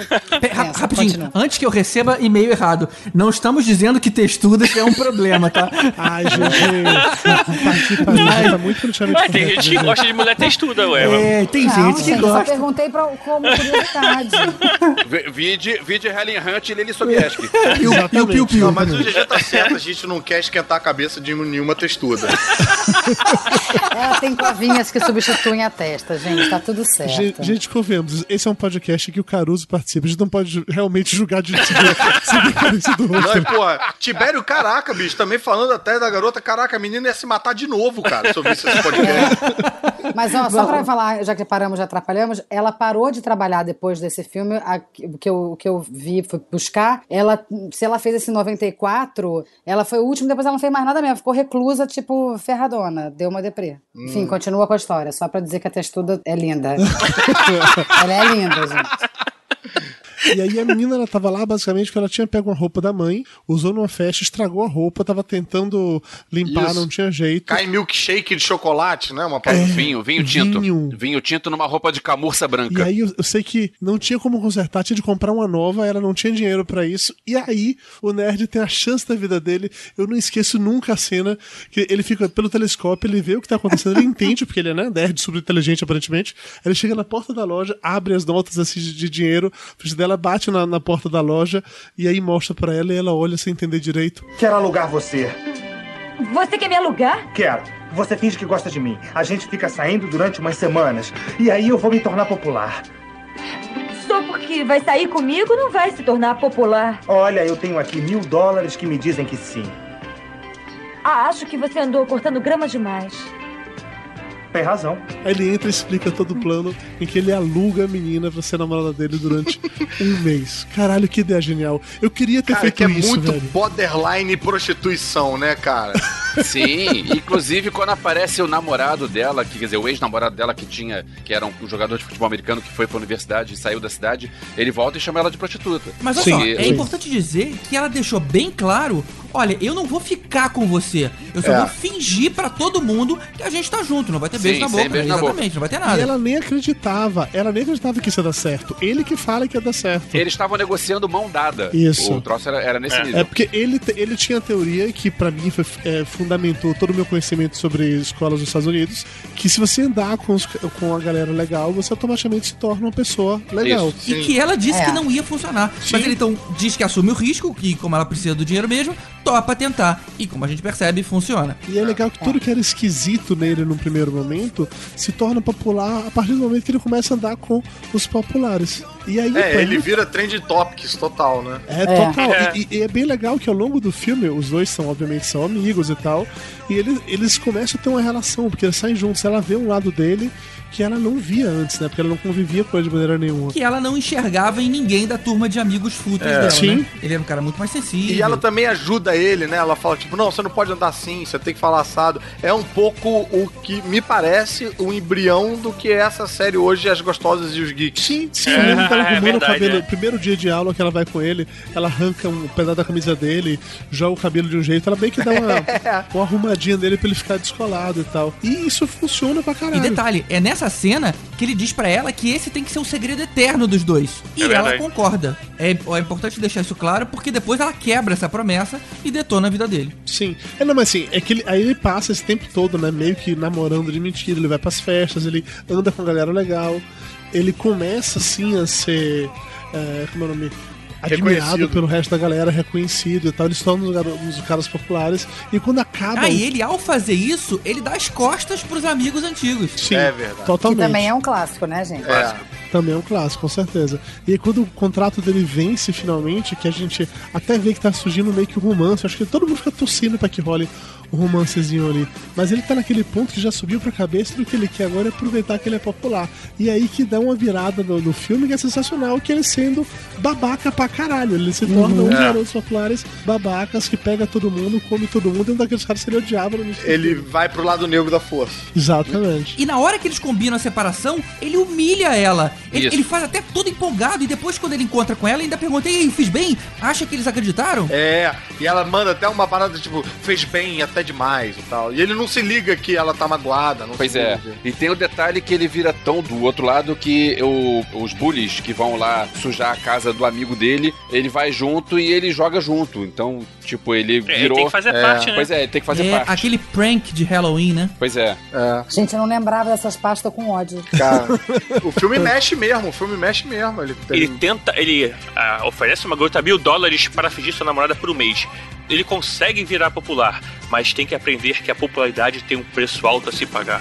Né? Esse é o que tá na capa do DVD? É, deve estar. Fazendo uma analogia bem idiota, gente, é tipo um jogador de futebol que de uma hora pra outra fica, é, morava em favela, fica rico pra caralho e não sabe como reagir com isso. É verdade. E faz merda, entendeu? É, não, e é bem essa analogia com o poder. O poder sobe a cabeça e a Sim. pessoa sabe lidar com ele. E foi uma lição que eu aprendi assistindo esse filme, sobre como saber lidar com esse tipo de situação, do poder subir a cabeça e tal.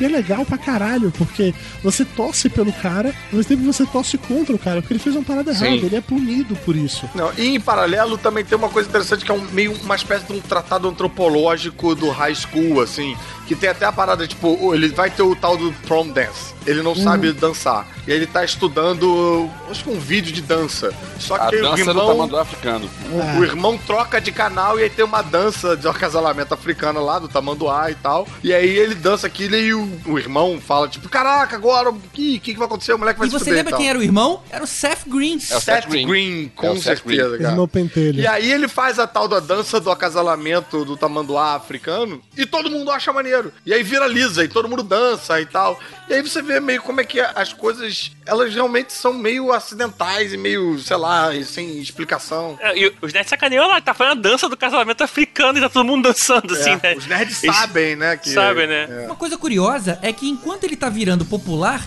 ela tá se fechando. Porque Sim. ela ficou tão decepcionada com as amigas que estavam mostrando aí um nível de futilidade que ela nunca tinha se tocado, que ele acabou roubando, entre aspas, né, os amigos dela E ela É. foi passando a ser a rejeitada da história. E além dela se decepcionar com os amigos, ela também ficou decepcionada com ele, porque ela foi vendo que ele foi se tornando um babaca também. E pra piorar, ela ainda toma uma porrada da situação quando ela flagra ele dando em cima das amigas dela, usando uma poesia que ela confidenciou pra ele. Ninguém sabia que ela escrevia aquelas coisas. Caraca, É, ah, eu lembro E disso. que ela fala pra ele pra não mostrar pra ninguém, que seria o outro segredo deles. É. E aí, juntando essa situação com a chegada de surpresa do peguete dela lá na festa, e Diego ainda deu uma informada nele rápido do que tava acontecendo, que, com quem ela tava saindo e tudo mais, ele fica putaço, chama ela de prostituta na frente de todo mundo e vai embora. Aí ela pira, ela se embebeda e conta pra todo mundo a verdade aí por trás da história. E aí é uma É. cena muito foda. Esse filme é bom. E esse filme sustenta até hoje. Esse filme é bom até hoje. É. Isso- essa cena eu acho muito legal, que mostra como essas coisas populares, essas modinhas, são meio arbitrárias mesmo.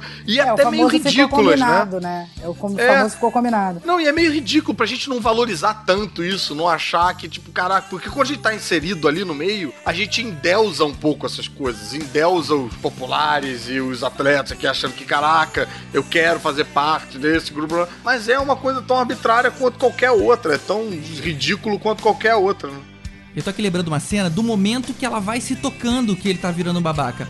Ela já tava sentindo saudade deles e aborda ele ali no, no corredor, ali perto dos lockers, e comenta lá daquele cemitério de aviões, que é onde eles ficavam lá vendo os ossos, conversando. E ela pergunta quando é que eles podem ir lá de novo. Aí ele fala: Pô, nesse final de semana eu não posso porque eu já vou sair lá com a fulana, que era um- uma, uma das amigas dela. Aí ela brinca do tipo. Pô, você vai sair com ela? Mais um que pegou o ingresso pra isso, alguma coisa do tipo.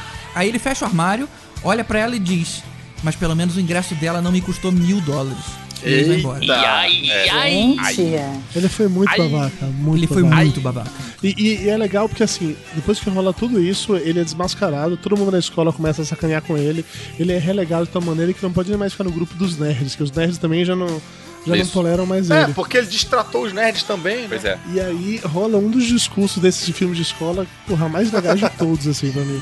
Porque em paralelo a isso, o melhor amigo nerd dele tava meio que se aproximando de uma das gostosinhas, não assim porque ele tava comprando alguém, é que o menino de ajuda na escola, então o menino tava dando umas aulas pra ele, uma parada assim. E aí na hora que escola, na hora do almoço, a clássica cena de almoço de escola americana, deve ser foda almoço de escola americana. É, isso é outra parada vocês- traumática, né, cara? Dá Deve ser sensacional. Aí tava o nerd, o nerd lá na mesa ensinando alguma coisa pra menina, e aí vem os caras, os fortões, pra querer bater no cara, dizendo: Ah, você quer, você quer fazer igual o outro? O que é que você tá fazendo aqui, hein? ajudando ela na matemática. Que nada, está querendo dar uma de Ronald Miller, né? Como é que é? Melhor você voltar para o seu lugar, senão mando você de volta para a Babacolândia, idiota. Vocês não vão fazer nada. Larga ele. Olha aqui, cara, por que, que você não volta para sua Larga área? o Kennedy ou então quebra o seu braço. O braço que você joga. Não me faça rir. Larga ele. Agora! Você já quebrou o braço antes, lembra? Você caiu da casa na árvore. E o Kennedy ajudou você. Ele carregou você 12 quarteirões até o hospital. E você chorou o tempo inteiro. A gente era amigo naquela época, lembra? E agora você tá afim de acabar com a vida dele porque ele tá falando com a Pet do seu lado da lanchonete. Cara, isso é burrice. Eu sei porque era onde eu queria estar. Do seu lado. Com a sua galera. Mas eu me dei mal. Eu tentei comprar o meu passe. Mas o Kennedy, ele não tá querendo comprar ninguém. Ele só quer ser seu amigo. Só quer ser ele mesmo. Quentes, bobos, seu lado, meu lado. Cara, isso aí é besteira. Já é difícil a gente ser a gente mesmo.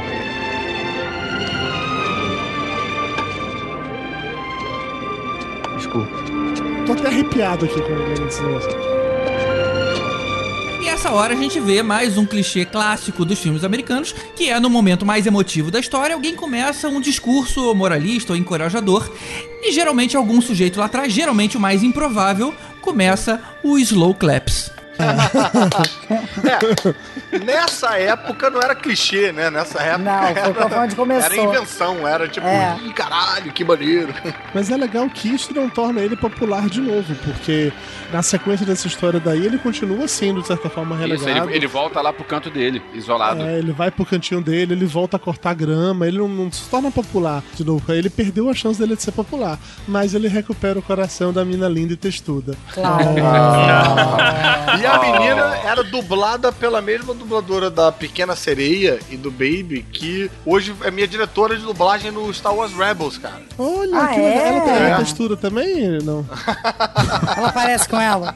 Não, não, não, nada a ver. Olha, eu não sei quanto esse filme custou, mas ele fez 29 milhões de dólares. Tá valendo, né? Tá maneiro, não, não deve ter custado isso, né? Não, não. Nessa época os filmes custavam entre 2 e 5 milhões. É. Esse foi um dos poucos filmes, inclusive, que eu aluguei na locadora quando existia locador de VHS mais de uma vez. Olha que coisa. Eu quero dizer que eu estou em estado de choque, que nenhum de vocês falou do peito dela. Não falou nada disso, gente. Vocês É estão. porque é menor de idade. Mas vocês estão realmente emocionados com a história. Eu achei muito incrível isso.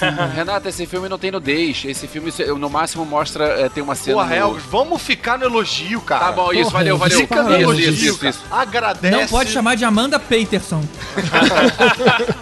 Mas vocês já teriam dado um Google pra procurar alguma foto dela em algum outro momento. Eu procurei pra ver como é que ela tá e ela deu uma decepcionada. É claro, agora, Ela só ossos, tá- né? tipo, Ai, enterrada. Ela já morreu. Ela não tá mais, né, Caraca. gente? Morreu, é claro que ela não tá bem. Cara, Ela morreu com a minha idade, gente. Tô arrasada. Tô preocupada. aí agora tu caguetou a idade também, piorou. Pesou, pesou. Agora, esse filme tem a música dos Beatles como trilha? Tem. Tem sim, Olha começa, só. Tem, começa tem, com ela. começa Tem um detalhe interessante sobre a música dos Beatles que começa, ela é a música dos créditos iniciais e finais. E eu tava pensando, eu gosto de Beatles, mas eu, eu sempre gostei mais de Beach Boys do que Beatles. Eu sempre fico pensando naqueles negócios, ah, você prefere Beatles ou Rolling Stones? Eu prefiro Beach Boys porque Beach Boys pra mim é- sempre foi muito superior. E aí, Caramba, cara, superior? Sério? su- muito superior. Beach Boys é muito melhor. Não vamos entrar nessa discussão de religião, por favor. Continue seu argumento, É, é. E aí, tem- acho que o diretor concorda comigo, porque tem uma música eh, solta no meio do nada que é Beach Boys. É, eu lembro Não é disso. outra música dos Beatles, é Beach Boys tocando. Mas por que, que ele concorda contigo e colocou e, e acha que Beach Boys é melhor que Beatles? Ele só colocou a música dos Beach Boys, cara. É, o cara tá fazendo um filme que o nome do filme é Can't Buy Me Love, ele podia usar outra música dos Beatles. Mas não, Mas ele vai... começa com Beatles, cara. Sim, começa, porque é o nome do Gente, filme. ele gosta Começa e termina dois. com Beatles. Aí, o- aí o cara bota um pouquinho de Beat Boys. Não, o cara é fã do Beat Boys. Puta merda. Vai, Renata, banca a mãe aí, banca a mãe. É, Aparta essa briga. ele, go ele gosta de todos, Ô, gente. ô, ô, GG, é o Vécio, seu lado, o lado dele, o meu lado. Não tem isso, cara. Todos vocês podem gostar de músicas. Não vamos brigar. E coreografia de Paula Abdul. Isso. Esse filme fez muito sucesso no Brasil, tanto que lançou uma moda extensa de namorados de aluguel. Até hoje em Copacabana, cara. Tem várias. Agora, é, é por hora, é engraçado, né? Porque era por mês, agora já é, encurtou o tempo, né? Tibério mostrando aí seu conhecimento de causa. Olha, mas mil dólares agora tá valendo mais, gente. É verdade. É, gera outro tipo de filme. Agora dá pra ir bem mais do que mão dada. Looking out a dirty old window, down below the cars in the city go rushing by. I sit here alone and I wonder why.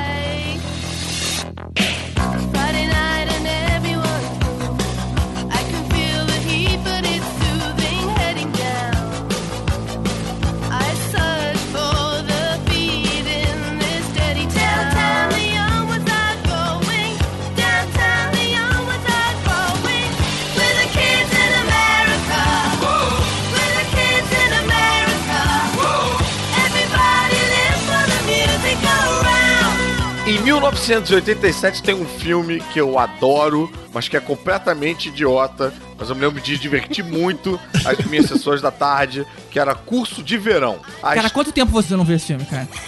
Sei lá, cara. Isso aí, cara, já começou, já entrou tipo em tribunal, né, cara? Já começou Tá tipo, foda, data vênia, Tá foda, objeção. Não é possível Já- que você ainda porra. ache ele bom, cara. Percebam. Eu vou, eu Cara. vou, eu vou ver de novo. Mas às vezes eu gosto de manter uma lembrança agradável, entendeu? Cara, filme. você deve ter visto esse filme no dia que fez sexo pela primeira vez. É a única explicação pra você ter boas lembranças Não, desse não, filme. Não, aí não seria uma boa lembrança. Não, eu vi, eu vi há mais tempo. Esse filme tem uma das melhores piadas de todos os tempos em em filme, cara, que é no primeiro dia de aula, um aluno lá, um negão forte, pede a chave pra ir no banheiro. O filme passa inteiro É no bom. último dia de aula, É no dia bom. da prova ele volta É. e devolve a chave. Ah, professor, eu tava no banheiro até agora. Calma, deixa eu contar a história do filme antes do GG detonar o filme completamente. Aí, Não, deixa eu- peraí, antes, só, só, pra ter- só pra terminar o que o Dudu falou. Aí quando o cara pergunta onde é que você tava o tempo todo? Ué, no banheiro. Não, não, não, não, não. O que ele pergunta, mas por que, que você demorou tanto? Ele fala, o zíper emperrou. Olha o GG rindo do filme que não tem graça nenhuma. Então, a história. Eu achei muito engraçado também. É, também. Obrigado, Renata. Eu, eu, eu, eu ouvi o tom de sinceridade da sua voz. É, eu sou, eu sou. Então, a história é a seguinte: um cara que era o nosso típico herói de filme anos 80, assim, que é o cara que não quer nada com nada, é um cara engraçado e displicente e tal, Bonitão. relaxadão. Ele. Que era o Mark Hamill, né? Mark Hamill? É, Mark? Harmon. Não, Mark, Mark Hamill não. Não, não, esse aí foi Star Wars, cara, esse cara. Mark Hamill não. é engraçadão, é o Luke Skywalker. Não, não, esse é o Mark Hamill. É o, o nome do cara que você tá falando é Mark Raymond. Não, era, o, Mark era o galãozinho. Mark Harmon, Harmon. cara. Mark Harmon, isso aí. Tá. Esse cara agora, ele faz CSI, não é isso não? Ele Não, faz alguma NCIS. série. Ele faz uma das melhores séries policiais. NCIS. É muita letrinha, Ele é eu o agente confundo. Gibbs. É muito boa essa série. Eu também adoro. É. Mas então, ele era professor de alguma coisa. Educação, De educação física. física. Educação física, é isso? GG. E ele é punido com o- a tarefa de dar aula num curso de verão, num curso de férias. Como se fosse uma, uma espécie de recuperação, assim. São aqueles piores alunos É o pessoal ali, do né? Clube dos Os Cinco alunos- em versão. É Tá. Exatamente. Versão versão mais comedinha. Na verdade, ele não foi nem punido. Tava todos os professores se preparando pra sair de férias. E olha que eu lembro dessa merda. e o professor que ia dar aula durante o verão ganha na, na raspadinha. Aí ele vai na sala do diretor, manda uma banana pra ele e falou: se vira. E aí o cara começa a ir no, no estacionamento e Pra fala: você, os vem, professores." vo- vem você. E os É, caras só começam a fugir. A única pessoa que não conseguiu, porque tava cheio de mala, porque tava indo pro Havaí, era justamente o Mark Hamill. É verdade. E aí que acontece? Tem uma dinâmica que eu acho muito interessante, que o cara, ele é, ele tinha personalidade para ser um daqueles alunos, porque ele era tão É. foda-se quanto aquela galera. Porém, os alunos são tão piores do que eles que acabam obrigando o cara a assumir uma posição de professor. E aí rola uma, uma, uma bússola moral muito bizarra em que o cara que é esse retardado displicente acaba virando a linha de retidão, de caráter ali entre aqueles delinquentes todos. Só que não, quando eu falo delinquente, não é num esquema. É, Perigoso. é, aquele outro filme da Sharon Stone, não, da Michelle Pfeiffer, não. Michelle Mentes Pfeiffer. Perigosas. É. Não é nesse clima, não. Eu ia falar acusados. É num clima mais sessão da tarde, assim, né? Então tem dois malucos que são viciados em filme de terror. E esse- esses dois são muito bons. Os caras fazem um monte de coisa de, de maquiagem de filmes de terror no meio das É, aulas. né? É muito isso. legal isso. Aí tem um cara que tá sempre dormindo. Cada, cada aluno tem uma história bizarra, né? É, você tem a Courtney Thorne, né? Que é a. Courtney que é a- Smith, que é a do- Ela era bonitinha com déficit de atenção. According to Jim. Isso. E ela tá viva? Não, não, tá viva não sei, eu também. tenho medo ela de faz vocês. série pra caramba. Cada vez que surge. Essa é a menina, hein, Renata? Hum. Ela fez Ellie McBeal e fez esse According to Jim. Se você According olhar a cara Jim, dela, é a, a mãe Pô, ela Jim. Melrose, cara. Ela é a principal do Melrose. Melrose. Não, ela eu sei quem é, mas eu perguntei se ela ainda tava, porque sei lá, gente. Não, vocês tá, vêm com umas tá, notícias tá esquisitas, tá eu fico com muito medo de vocês. Mas aí o que acontece? Cada Gabriel, um tinha o clichê da estrangeira gostosona, né? Que tem em Ah, todos tinha, os filmes. tinha uma estrangeira Tinha. gostando, isso eu Tinha a. Fabiana, o Daniel, não é isso? Tinha a italiana. tá? É italiana. A grávida, vocês já conheceram quem é? Ah, Tem quem uma é? dona grávida. Não. Ela tá nos filmes do Jogos Mortais. Tipo, a segunda personagem principal dos Jogos Mortais, depois do, do Jigsaw. O filme que ela. Ah. o- a série que ela faz, a série com o Charlie Sheen, depois que ele saiu do Two and a Half Men, ele foi fazer uma de Angry, Angry Management, uma coisa assim. Ela é a esposa do cara, a ex-mulher. Nossa, Ah. não associava e nunca. a namorada do protagonista é a Cristiane, a mulher do. é, olha quem está É, falando. que é e tal. ótimo, eu adoro. Isso. E que namora um babaca, né? Tem toda aquela dinâmica clássica de filme dos anos 80 Isso. que, que estragou a nossa moralidade pra sempre, que o namorado da mulher é sempre um obstáculo pra você obstáculo conseguir. e é sempre mulher. um merda. É um merda e é um obstáculo. Mas o, que- o que é escroto é que assim, mesmo o cara sendo merda, é um relacionamento. É um, é um namoro, não é pra você separar os dois. Deixa a coisa acontecer, Caruso. naturalmente e tal, se for...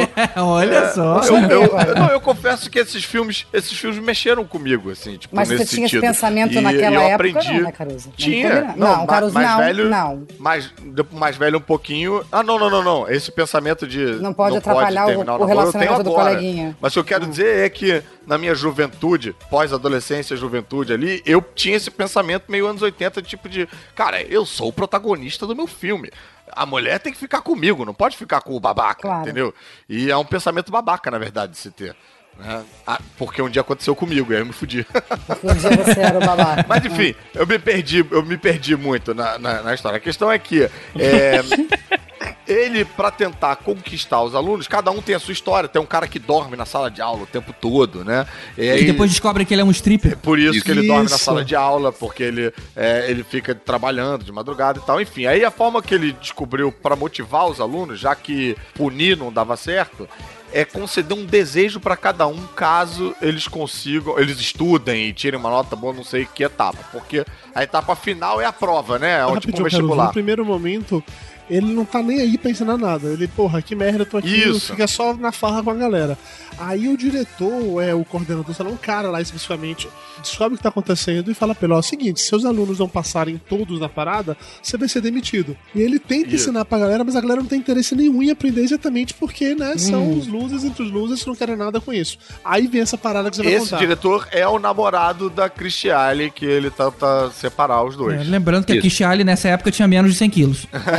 Era E aí, o que, que ele faz? Pra, pra convencer todo mundo a estudar e ele não perder o emprego, ele fala que ele vai conceder um desejo pra cada um. Qualquer desejo que o nego vai pedir, enfim. Aí, aí começa essas maluquices todas. Uma menina, a, a grávida, se não me engano, precisa de ajuda pra passar na prova pra tirar a carteira de motorista. Não, É isso, verdade. isso é outra. Isso é uma que, que tem dislexia que não consegue Ah, escrever. confundi as duas histórias. A grávida, ela, não, ela precisa de, de uma companhia pra, pra fazer aula de Ah, lamase. pra aula de Lamaze, isso. o, o stripper quer uma cama, né, na, na sala de aula. A Courtney Thorne quer aprender a surfar. Não, não, não. Não, Calma, ela sabe Ela já surfa, vamos ela é chegar nela. surfista. Os dois que gostam de filme de terror querem passar o massacre da Serra Elétrica pra turma toda. né? Nossa, essa cena é muito foda. Ah, eu lembro disso. E a menina, qual é o nome dela? A, a, a Courtney Thorne Smith. Courtney blá, blá, blá, blá. Na verdade, o que ela quer é transar com o professor. Ela quer dar pra ele. Só que ele não, pô, não pode e tal, enfim, né? E aí ela pede pra morar com ele, na, na casa dele. E fica mó clima, é difícil, tananã, até porque, pô, a mulher realmente é, é mó gatinha e, porra. Só que era menor de idade, tinha 16 anos de idade. Ela fala, ah, ué, sua namorada tinha 20, eu tenho 16, dá no mesmo. É. Isso ela falando pra ele e ele não, não, não dá, É. não rola. Lembrando que isso era naquela época que eles usavam pessoas de quase 30 anos pra É. fazer papel de 16. Não, era né? bizarro porque o professor Claro. tinha praticamente a mesma idade que os alunos, né? Era quase, né? E, enfim, aí eles fazem uma puta festa lá, atia fogo no sofá do cara. Esse filme, assim, tem uma trama bem mongoloidezinha, tá? mas tem vários momentinhos engraçados. Tem um momento que é, que é muito emblemático, que eu não sei porque que eles fazem isso. Acho que tem uma hora que o professor ele é afastado e vem um outro professor substituto e eles querem que o professor deles continue com eles. E aí os caras que gostam de filme de terror fazem toda uma maquiagem na turma toda pra parecer que todo mundo morreu uma morte horrorosa. Essa e cena é aí maneira. saem os professores correndo e tal, é, é bem engraçado. Agora, Caruso, defendendo o GG, Ah. eu, eu me decepcionei com esse filme com uma coisa agora quando eu revi. Uma porque- coisa. É, porque eu vi que eu gosto muito de, de me ligar quem que tá fazendo o filme, né? Aham. Sabe que esse filme é dirigido pelo Carl Reiner. Caraca, que é o parceiro do Mel Brooks, é isso? Não, que eu que tinha feito o Panaca, Cliente Morto Não Paga, o Médico Erótico e um Espírito Ah, Baixou em Mim. Caraca. Caraca. Ele fez quatro filmes seguidos com o Steve Martin pra depois fazer curso de férias. Curso de verão. Aí na comparação perde. Ah, mas ele tava de bobeira, fez uma coisa mais light. É, foi meio que um curso de verão dele, entendeu? Tava... Eu acho, Elvis, que essa é a mazela do excesso de conhecimento, entendeu? Às vezes É, é a ignorância é uma Eu benção. também acho. Se você não Concordo. sabe quem é que dirigiu, quem é que isso aqui, você fala, ah, pô, esse filme da sessão da tarde e tal. Eu me baseio assim, eu me vi agora. Pra completar as curiosidades, sabe quem faz a música desse filme, o compositor? Quem? Danny Elfman. Olha aí, rapaz, o filme. Caramba, não, Agora, sabia, não aí- reparei nem que esse filme tinha trilha. é agora tu, tu lembra desse filme? Eu não me lembro. É, pois é, cara. Vai Se eu não entender. tivesse visto Ah, isso aqui no Wikipedia, eu não saberia O cara, cara tem que começar em algum lugar, Olha, né? uma cara? coisa que eu gostei desse Ah. filme, e agora eu vou me contradizer, uma coisa teve o que se salvar. Eles passam o filme inteiro tentando fazer aqueles delinquentes estudarem, porque eles tinham que atingir, na verdade, a média pro cara ficar com o emprego dele era se tivesse 70 pontos. Então todo mundo falou, beleza, vamos estudar direito. E no final de contas, depois de todos os esforços, eles não atingem 70 pontos. Isso É, eles nem ficam em todos, alguns passam, nem todos. eles ficam em 60. Ah, fala sério que é um spoiler de filme de 85, né? É De quem viu, viu, quem não viu não vai ver mais. É, de 80 e quanto, hein? 86. 86. Mas o legal é que na hora que o cara vai pra sala do diretor e ele vai se preparar pra ser demitido, entram os pais dos alunos e todos eles dão depoimentos em como as crianças melhoraram a postura, a atitude. Aí o diretor, que voltou de férias, né? Na hora que ele olha o desempenho individual de todos eles, todos melhoraram. Melhoraram muito, diga-se passagem. Melhoraram muito. É, tipo, um, um tinha 20 e chegou a 40, o outro tinha É. 30 e chegou a 60. Não passou, É. mas, poxa, o cara melhorou pra caramba. Não, e isso também é meio que uma, uma certa crítica ao sistema Uhum. de um todo, né? Tipo, por que, que tem que tirar 70? Se cada um melhorou, isso já conta. É. Você tem que ter a sua própria base, né, de comparação, né? Mas, porra, por que, que se eu tirar um número arbitrário que o nego estabelece, eu sou bom, e se eu não tirar, eu Não, sou ruim? arbitrário não, cara. É, cara, é 70. Por que, que é 70? Por que, que É, não é alguém inventou um 65? 70 alguns ali. Por que, que não é colégios 80? são Por que, que não é 50? É, alguns colégios são 50. Exatamente. Pois é, e mesmo assim, em alguns colégios, algumas mulheres, hoje comediantes, repetem. Exatamente. Porque elas não estavam prestando atenção na aula. Não vamos, não vamos, não vamos citar nomes, não vamos, Nunca. entendeu? Eu Vamos, não conheço nenhuma. Agora, olha só, é, a gente tava falando do nome do filme, eu vi aqui na página do IMDB. Segundo o IMDB, isso quando foi lançado no Brasil, foi lançado como curso de férias e depois, quando passou na televisão, ganhou o nome de curso de verão. eu Hum, estranho. também não sei se o nome que tá em finlandês é o certo, que tá escrito aqui Koulun Koukuya.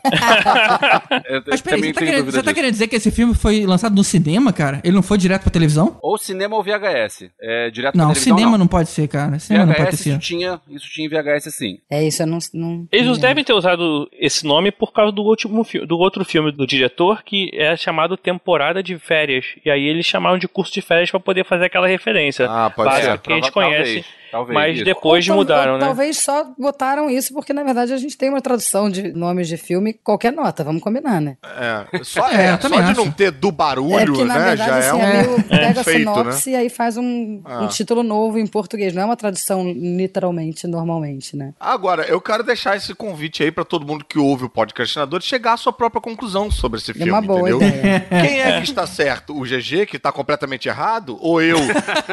que... Na verdade, ô Caruso, eu quero que você reveja esse filme. Tá, e aí você venha se desculpar com a gente Tá bom. depois. Mas eu ainda acho que, assim, é um filme bobo, é um filme, mas é uma delícia essa volta pro passado. Os personagens têm a típica cara de personagens dos anos 80. É. O maluco tem boné pra trás, sabe? Aí o nerdzinho tem cara de nerdzinho. É, é divertido, assim, essa inocência do cinematográfica aí da, da época. Eu acho que vale Ah, eu essa... gosto também. É, vale essa passagem pra é- épocas mais simples. Sacanagem foi que desde 2012 estão falando de um remake desse filme com o Adam Sandler e não fizeram, provavelmente porque o GG tá dando contra.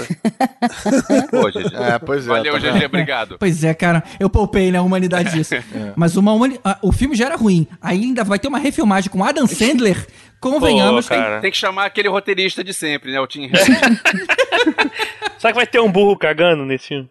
A refilmagem eu sou contra. Eu acho que é um clássico e não deve ser mexido. Eu acho que podia isso fazer isso é isso aqui. Caruso, no Rio, no Brasil. Acho- não, eu acho que são as duas coisas. Poderoso Chefão e Curso de Verão são dois filmes que não merecem uma refilmagem. Que não se mexe. Caraca, Putz, não vou nem comentar.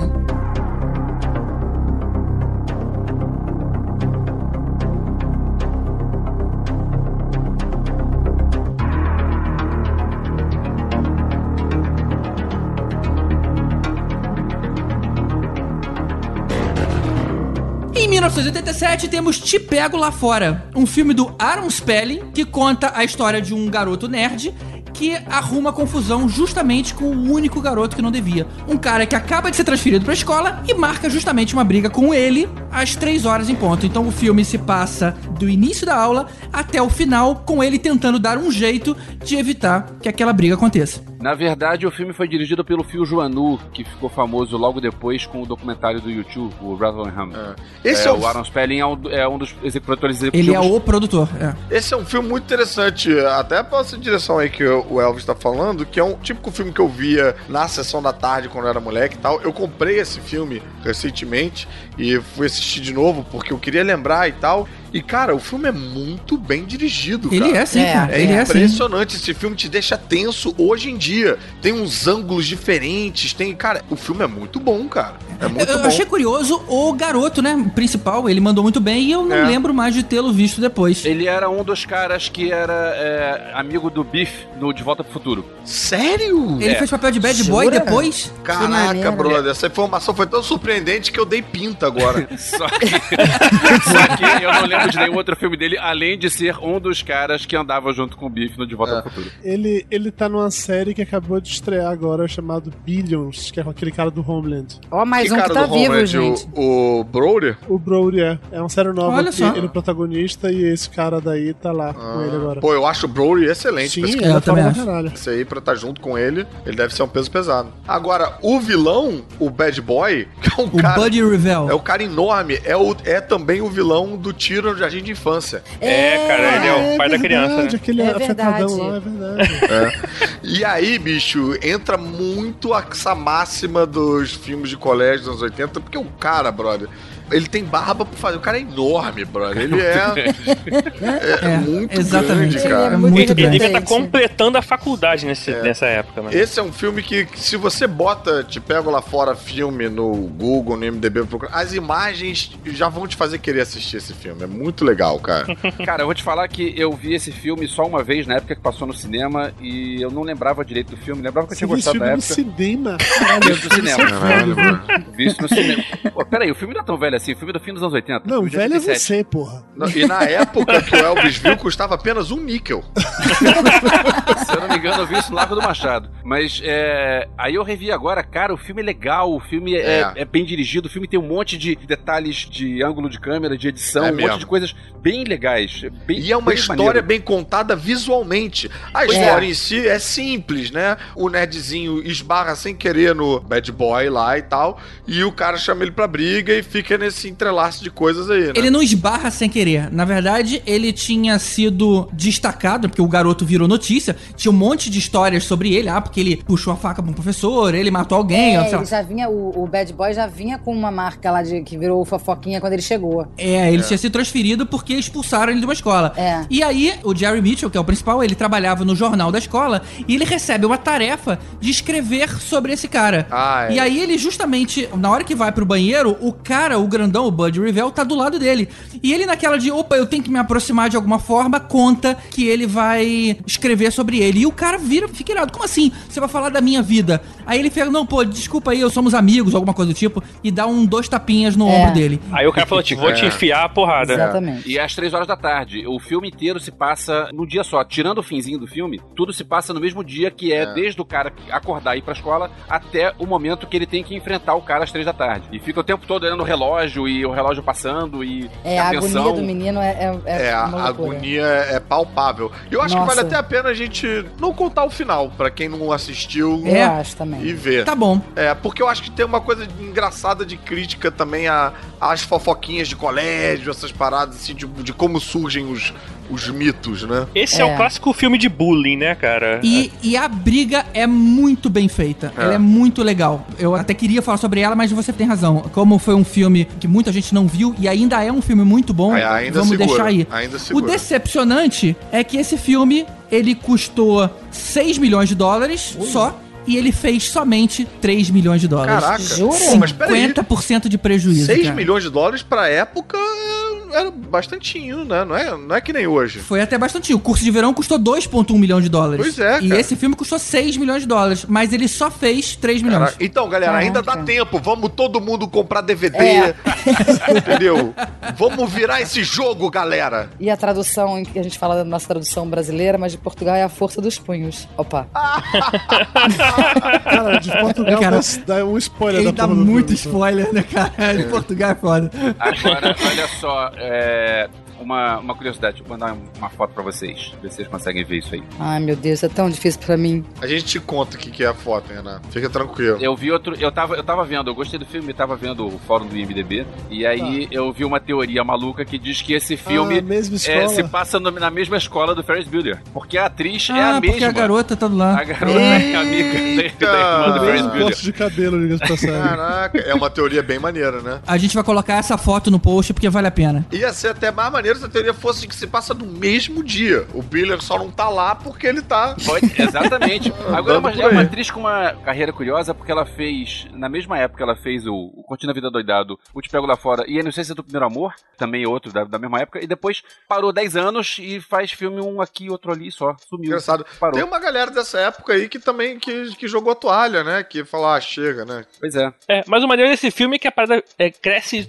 tamanha essa briga entre eles que no final parece uma luta do Mike Tyson contra Vander Holyfield. Não, e a escola inteira tá vendo. A E é escola muito inteira. injusta, cara, a luta. É muito injusta, porque o É, cara é, é. muito grande e o outro é muito mirrado, despreparado, é muito covarde, cara. Não, é surreal. E ao decorrer do filme, as tentativas desesperadas de- dele tentar se livrar, do tipo, ele coloca uma faca no. no O amigo no dele locker. coloca uma faca e ele tenta. É, ele coloca no locker dele, ele falou: Meu Deus, o cara vai me estraçalhar. E de repente o cara tira e, e crava no, no carro dele pra ele não fugir. Cara, a É. parada é muito legal, cara. E a hora que ele tenta levantar um dinheiro pra conseguir pagar um cara pra enfrentar ele, vocês lembram dessa Sim, cena? aham. Aí ele quebra a a registradora pra roubar dinheiro, ele arrebenta com a loja dele, aí vem a polícia. Cara, a cada hora ele vai ficando, ele vai se enrolando mais e mais e começa a arrumar problema com a diretoria, com a polícia, com tudo. E aí culmina no final do filme, né? Que a gente não vai contar. É, não, e outra coisa que é interessante, quer dizer, outra coisa não, porque é mais ou menos a- isso que a gente tá falando. O filme, apesar dele ser uma comédia leve, ele tem uma tensão de filme de terror. A Tem. direção, Sim. os ângulos, a trilha, te deixa ligado na parada com coisas que deveriam ser bobas, né? Isso eu acho que tem um charme muito especial no filme, essa dicotomia aí de linguagens. O roteirista, É. ele fez o- ele escreveu alguns filmes de terror também. É, é Ah. a mesma Ah, olha só, Olha pode aí. ser isso aí. Vocês lembram da ideia que a amiga dele deu pra ele? Tipo assim, cara, uma das que você pode fazer é tentar ser expulso. Aí ele tenta ser expulso na aula de inglês com a professora. Vocês lembram o que acontece? isso? Lembra? É muito bom. Ela curte. Muito bom. Agora, falando da professora de inglês, eu tava lendo sobre o Spielberg nesse filme. É É, verdade. o Spielberg, ele também foi um dos produtores, ao lado do Alan Spelling, só que ele não tá acreditado. Aí eu fui catar, por que que ele não está? Ele pediu pra ser retirado, diz a lenda, porque ele não gosta do Alan Spelling e não quer ter o nome dele ao lado do Alan Spelling em nenhum filme. Só Nossa. que essa cena, a cena final dele com a professora, foi o Spielberg que dirigiu. Não sei o que Caraca. mais o Spielberg fez ao longo do filme, mas o Spielberg tava lá Mas- também por perto. E então essa animosidade com a Anna Spelling rolou nesse filme, né? Porque senão por que, que ele topou fazer essa. É, é verdade. Rolou alguma coisa aí de Os bastidores. dois É, eram pode ser. produtores executivos, é aquele cara que não tá exatamente muito por perto, né? Não De repente é só com a sei é. grana e tal. Gente, o filme não, não rolou dinheiro depois, ele não ficou no negativo. Sempre dá merda nessas horas pra produção. É, é. Ia macular o currículo do Spielberg, né? É, ele agora, a gente agora entendeu por que eles brigaram, ó. Caruso, e uma curiosidade pra você. O Paul Feig, Aham. o, o diretor, ele tá no elenco com um papel pequeno. Aí, É. caraca. Não sei quem- exatamente o que ele faz. Ele faz hall monitor. Não sei é, exatamente quem Putz, é. fiscal de corredor. Ele é o fiscal de corredor. Ah, o, o segurança da escola é o cara do Arquivo X, que é o quem passa as tarefas pro Mulder e pra Scully, sabe? O careca. Ah, sim. Segurança não, diretor, né? Não, ele é o segurança. O diretor da escola é outro. O segurança, o, o policial que fica ali fora pegando as pessoas que tentam fugir, Ah, tá. é, é esse cara. Olha, esse filme é responsável por me fazer achar que se eu me dedicasse bastante, se eu tivesse fé, eu ia poder ganhar qualquer briga. Esse filme foi responsável por eu apanhar bastante na minha vida. Nossa senhora. Só pra, pra fechar sobre esse filme que eu acho interessante, porque normalmente nessa época os filmes todos eram o, o menino, o nerd e, e o, o bom da, do colégio. E nesse caso, nenhum dos dois nem é o, o fera do colégio, né? O cara é um cara já chega de bullying, com todo mundo falando que ele é psicopata e tal. E o menino é um menino ok. Não é, nem né? o, o jogador de futebol. É um e- moleque que queria passar despercebido, né? Exatamente. Fazem o bullying com ele, mas o bullying é feito com os outros. Quer dizer, a história do bullying por onde vem essas fofocas e como é, É, que na, essa. na verdade, ele não sofre bullying. Na verdade, tem um cara que quer bater nele. Ele Não é um cara Exatamente, mas assim, é, mas é, tudo bem. que. Não, Verdade. mas não é a mesma coisa. O cara que sofre bullying é aquele cara que leva na cabeça todo dia. É verdade, não, tem toda a razão. Ele tem não sofre razão. bullying, ele, ele sofre porrada. Isso. É, mas é porque du- dura, dura um dia só, de Pois uma é. É, situação bater ia ser específica. pouco, né? Porque o maluco queria arrebentar ele, né, cara? É, não se sabe se ele vai arrebentar ou não, porque a gente não contou o final do filme. Te pego lá fora hoje podia dar é um título pra um puta filme de romance, né? Ou pelo menos uma coisa mais erótica, É. né? GG, eu acho legal você fazer esse tipo de comentário de coisa mais erótica, porque a minha frase de abertura foi: GG, eu te pego lá fora. Ui.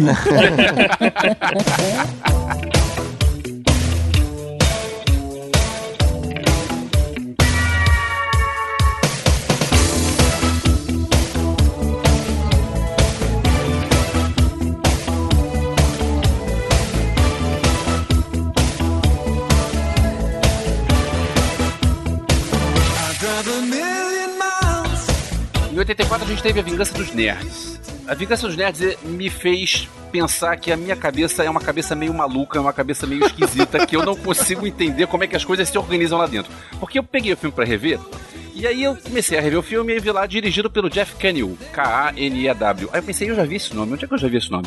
Aí alguma coisa lá no fundo veio, peraí, esse cara não é o cara que fez Gotcha, uma arma do barulho? Com Anthony Edwards, mano. Vida Fiorentino, que eu vi no Art Bauhaus em 85. É o mesmo cara. Eu não consigo lembrar o dia do aniversário da minha mulher, mas eu consigo lembrar que eu vi um filme em 85 chamado Gotcha, uma arma do barulho. E eu te, te digo a mesma coisa, Elvis. O protagonista do Gotcha é um dos protagonistas de A Vingança dos Nerds. que é o Sim, cara sim. que faz IAR depois. É o Anthony Edwards. Esse filme é muito bom, cara. Anthony Edwards. Peraí, que filme é esse, Ah. cara? É um que as pessoas saem pras ruas tentando atirar em paintball nos Paintball, outros. é muito legal. Gente. E aí o cara vira meio que um agente secreto e querer matar ele, confundir ele com alguma coisa. O e- conceito do filme, sei que a gente tá fugindo, mas isso é interessante. O conceito do filme é como se fosse um jogo de paintball, só que na vida. Você recebe uma carta dizendo o seguinte: olha, você tem que matar, acertar um ba- uma bala de tinta no meio de tal pessoa. Só que a pessoa não tá contigo. Você tem que descobrir onde é que aquele cara estuda. Você tem que esperar o cara na moita pra quando ele estiver passando tomar um tiro. Aí ele declara lá que esse jogo existe nos Estados Unidos, ou existiu. E aí eles fizeram um filme sobre essa questão. Ele foi proibido, lógico, por, por motivos óbvios. Ah, existia dessa forma na rua mesmo? Existia, você se inscrevia, você tinha uma central, mandava pra uma revista, olha, eu quero participar. É tipo um fanzine, né? Foi local numa cidade. E eles mandavam, olha, então tá bom, o seu alvo é tal. E pro tal, mandava o alvo oposto, né? Os dois tinham que matar um ao outro. Então quando você tivesse que. Você não podia ficar rondando a, a escola do cara, porque ele também ia te reconhecer. E tinha toda uma questão aí de, de mistério, suspensezinho. Cara, eu acho que nego joga esse jogo nos Estados Unidos até hoje, só que não é com paintball. É, aqui a gente também tá rolando um pouco disso ultimamente. Mas voltando É. à Vingança dos Nerds, a Vingança dos Nerds é uma comédia, na verdade, agora a gente vai deixar um pouco o high school, do ensino médio, vamos pro, pro ensino universitário, que é um filme que mostra nerds na universidade e como é que eles conseguem se unir a uma fraternidade e eles têm que enfrentar lá nos jogos e no- na vida lá da universidade a fraternidade dos caras que são os, os bonitos Isso. e fortes e, e que populares, vão, né? os populares É. que vão bater no Esse fala muito de bullying, esse filme, né? Esse fala É, muito. lembrando que são nerds extremamente caricatos, né? não é, o, Isso, não é o nosso conceito de nerd de hoje em dia. É, não. alta, né? É, é o da época, né? É. É. o que definiu o conceito nerd. E eles têm que vencer nessa disputa aí de jogos, que é são jogos completamente retardados da faculdade. tipo, dar uma volta de velocípede e em cada volta tem que beber uma, virar uma latinha É, de cerveja. Pô, tipo campeonato de arroto. E, e assim, é uma parada oficial da faculdade. tipo, organizado com o, o reitor e o caralho. E se eles conseguirem vencer, eles conseguem ter a casa deles. Não- Eles, não é uma questão de vaidade, né? Se eles vencerem, eles conseguem ter voto no Conselho. No conselho, no conselho lá que, que rege é. as fraternidades. Então, os nerds chegam na faculdade e cada um pega o seu quarto. Ao mesmo tempo, os atletas ateiam fogo acidentalmente, fazendo idiotices na fraternidade deles e ficam sem lugar pra ficar. E eles invadem os dormitórios dos calouros e expulsam os nerds. E os nerds ficam dormindo no Na quadra. nos- na quadra. Cara, é, é, é muito escroto. Eu, fiquei, eu vi esse filme com minha mulher, minha mulher, falou- minha mulher ficou meio mal, assim, tipo, de. Caralho, bicho, que vacilo. E o John cara. Goodman era o professor que É. falou: não, é assim mesmo, John deixa o- os lugares melhores pros atletas, sabe? John Goodman era o técnico do futebol. É, ele era John Badman nessa época. Brother, é muito Só, só lembrando cruel. o nome dos outros atores, a gente tem aí o Anthony Edwards, né? Que é o cara do, Do IAR. do ER.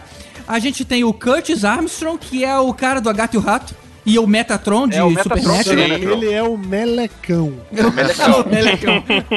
o melhor personagem de todos os tempos. Bugger. Não, É, o Bugger é o Melecão. caralho. Melecão. Não, só pra dizer que é, o Melecão não é à toa, né? Não é uma parada nossa, não é uma. E o pai do nerd principal era o pai do Jack Bauer. Aí você pensa Sim. cara, então ele era o irmão do Jack Bauer. e o atletinha principal era o marido da Darcy no uh, Love and Marriage. No... Puta, pois é, bom você ter falado isso, cara. Eu acho que de todos os filmes que a gente falou hoje, em relação a atores que fazem papel de criança, esse é o mais bizarro. Porque não só você tem o, o Ted McKinley, né, que é o cara que faz lá o, o marido da Marcy, e lembrando que nessa época era a época do amor de família. Então ele tava fazendo a série. não, não foi há muito tempo depois de Amor de Família, não, foi nesse período. Só que além dele, você tem aquele, aquele Donald Gibb, sabe aquele cara gigante de, sei lá, uns 40 É, anos? de barba, né? Barbudo. Esse cara era muito bizarro. E ele era um. eh, fazendo papel ali de 17, 18 anos. né? Não, cara, a faculdade não. é Assim, é um, po- pode ser um pouco mais velho. Até compra. Pior é quando é, é high É, realmente a Na, faculdade na você minha pode época fazer. de faculdade tinha uns caras Cara, de você 30 entra na faculdade com 17, 18 anos. Pô, mas cara. você pode É. entrar com 30, não Pode faz problema. depois, É, verdade, tempo, tá- não é, verdade, verdade. Eu fui professor em faculdade por 10 anos, eu tive alunos mais velhos do que eu. Então não tem essa não. Olha só, professor de quê, cara? Eu fui na, fa na faculdade Educação de comunicação, publicidade. é, educação física. Por isso que eu vou ter papo de novo depois, inclusive. É, e, e que faculdade era essa que tinha esses alunos tão diferentes, né? Eu ensinava no curso de publicidade e propaganda e de marketing, comunicação Não, social não, não, eu tô falando só não, tô falando do filme. Não, eu que sei tem... que eu tô respondendo o que o GG perguntou, Caruso. Calma, É, você tá- maneiro, maneiro, maneiro. É. Uma pergunta rapidinho. O Robert Carradine, que é o protagonista do filme, ele é o irmão do David Carradine, do, do cara lá do, do Bill, ou não? Ele tem só o Caraca, comum? Se não for, pode ser irmão, cara. O Bill é muito velho. Deu muito errado. Essa divisão de E ele ficou aí. gatinho, tá? Agora. Agora, hoje em dia, velho. só pra te dar Ah, uma. é? Rapidinho, peraí, peraí. Cara, quem é, quem hoje é, é ele, É o cara? personagem principal da, da parada, ele é o nerdzão lá bizarro. Não, não, mas hoje, porque ela falou que ele tá gatinho. Quem é? Cara, abre a própria foto dele no Wikipedia Ele tá gatinho, não tá gatinho? realmente, viu? Qual o nome dele? Qual o nome dele? Tá meio. Robert Carradine. Ele é meio irmão do David Carradine. Caraca, Meu irmão. que maneiro, cara. Ah, Um vira Kung Fu e outro vira nerd. Olha que família, né? que foda. Caralho, ele participou de Django. O que, que ele fez em Django, velho? É, no Django, sabe aqueles salteadores que estão por Hum. perto, mas não mostram a cara direito? Tinha ele, tinha a Zoe Bell, que é, não mostra a Ah, cara. aquela que tava de, com, a- com máscara no Isso. rosto, né? Tem o Jesus Cristo Superstar, tem uma galera que. O que esses caras estão fazendo aqui? É, deve ser. Ah, vamos, vamos lá fazer uma, uma cena um dia no filme Tarantino? Ah, vamos lá. E o, esse Robert Carradine, ele faz hoje em dia uma série de nerd, assim, tipo, como se fosse uma Olimpíadas de nerd, uma coisa na- nessa linha meio os nerds e as gostosas e tal. Ele é o apresentador Ah, é? dessa parada. Tipo, Sério? Mestre Ah, cerimônia. É. Tem até uma fotinho dele mais recente de gravata borboleta, meio que revivendo esse personagem, assim. Agora, GG, você falou do pai do Jack Bauer, só pra não confundir com o Donald Sutherland. Ele é o. Ah, o- sim, o- é. Ele é o pai, Pai do personagem, né? Não, é porque eu não falei que ele é pai do Kiefer Sutherland. Ele é pai do Sim. Jack Bauer. Mas é que tá, é o James Cromwell, que o cara já fez muita coisa. O cara tem, Sim. tem um monte de coisa por aí. O cara fez Six Feet Under, o cara fez American Horror Story, o cara fez. É. É. ele foi indicado ao Oscar por Baby, o Porquinho Atrapalhado. O cara tem um- uma carreira grande pra caramba. Não, e ele, e ele tá bem de pai do cara também. Ele Tá, faz uma coisa engraçada de, igualzinho. de Os rir igual, igual. né? Uh, uh, É, é, uh, uh. muito bom, cara.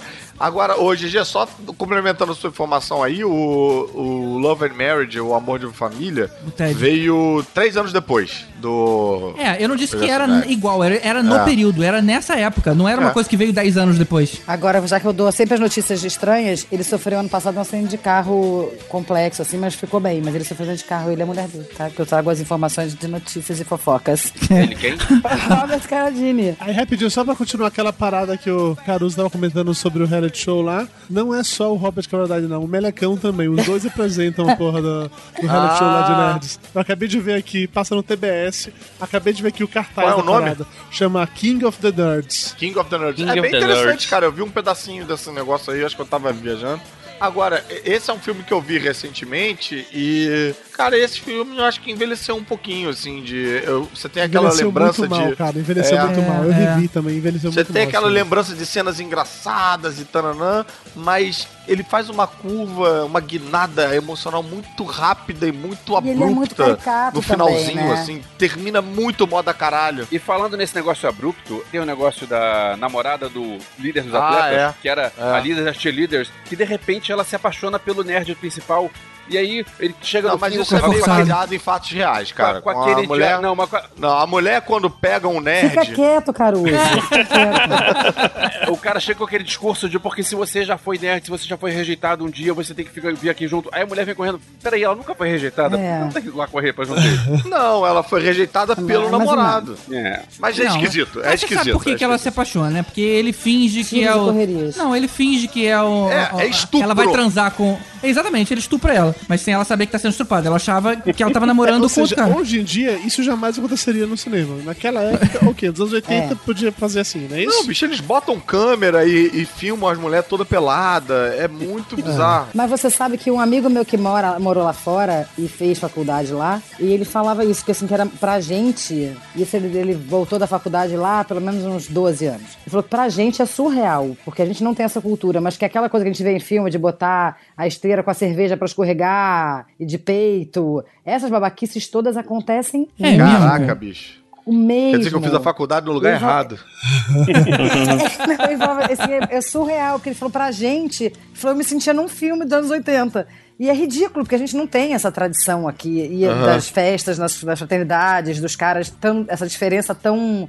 A gente tem bullying, obviamente, mas não tão abrupta essa diferença. E ele falou Mas, que é mas lá você tinha o refeitório dividido por castas também, que, que nem o filme. É, porque lá fora as pessoas têm o costume de sair das cidades menores e ir pra cidades grandes estudar. Então, a- É, né? o É, adolescente lá, né? vai pra morar. Ele já É. começa a vida com uma dívida, É. na verdade, né? Esse ele pega lá filme um. é. um dos responsáveis por eu achar, quando eu passei pra faculdade, que eu ia alugar um quartinho na UF, ia morar lá dentro da UF. Que merda. É, porque lá fora tem esse costume, né? O cara tem que morar fora da cidade. Tem. Ele pega lá um fundo estudantil, Uhum. já começa a vida profissional dele devendo alguns milhares de dólares pro fundo dele, porque ele não tinha condição de pagar a faculdade. Então é assim. É, a minha, irmã, a minha irmã mora em Miami e a minha sobrinha acabou de ir pra Los Angeles pra fazer a faculdade e mora lá. Dentro da faculdade, né? Só, Na só faculdade. um, um breve comentário ainda, falando sobre essa parada de nerd, de bullying e tal, que eu não sei até que ponto isso melhorou ou piorou. Verdade seja dita, nesse filme mostra os nerds sofrendo muito bullying, ok. Eles se vingam, daí o nome do filme, A Vingança dos Nerds, mas eu não acho que necessariamente aquele ponto ali mudou a maneira como os nerds eram tratados. Acho que demorou alguns anos pra realmente acontecer. Ah, não. Não, é É. só agora que isso tá Só mudando agora um pouco. que virou realmente uma parada cool e descolada. Mas é por que que virou? Porque na época os nerds eram, eram adolescentes. Agora eles já são os chefes, já são os ricos. Sim. Já são os caras É. que empregam as pessoas. Então, e aí, GG, que eu queria comentar duas coisas. Uma é a música lá, o nerd de hoje é o cara rico de amanhã, mulher escolha já seu nerd.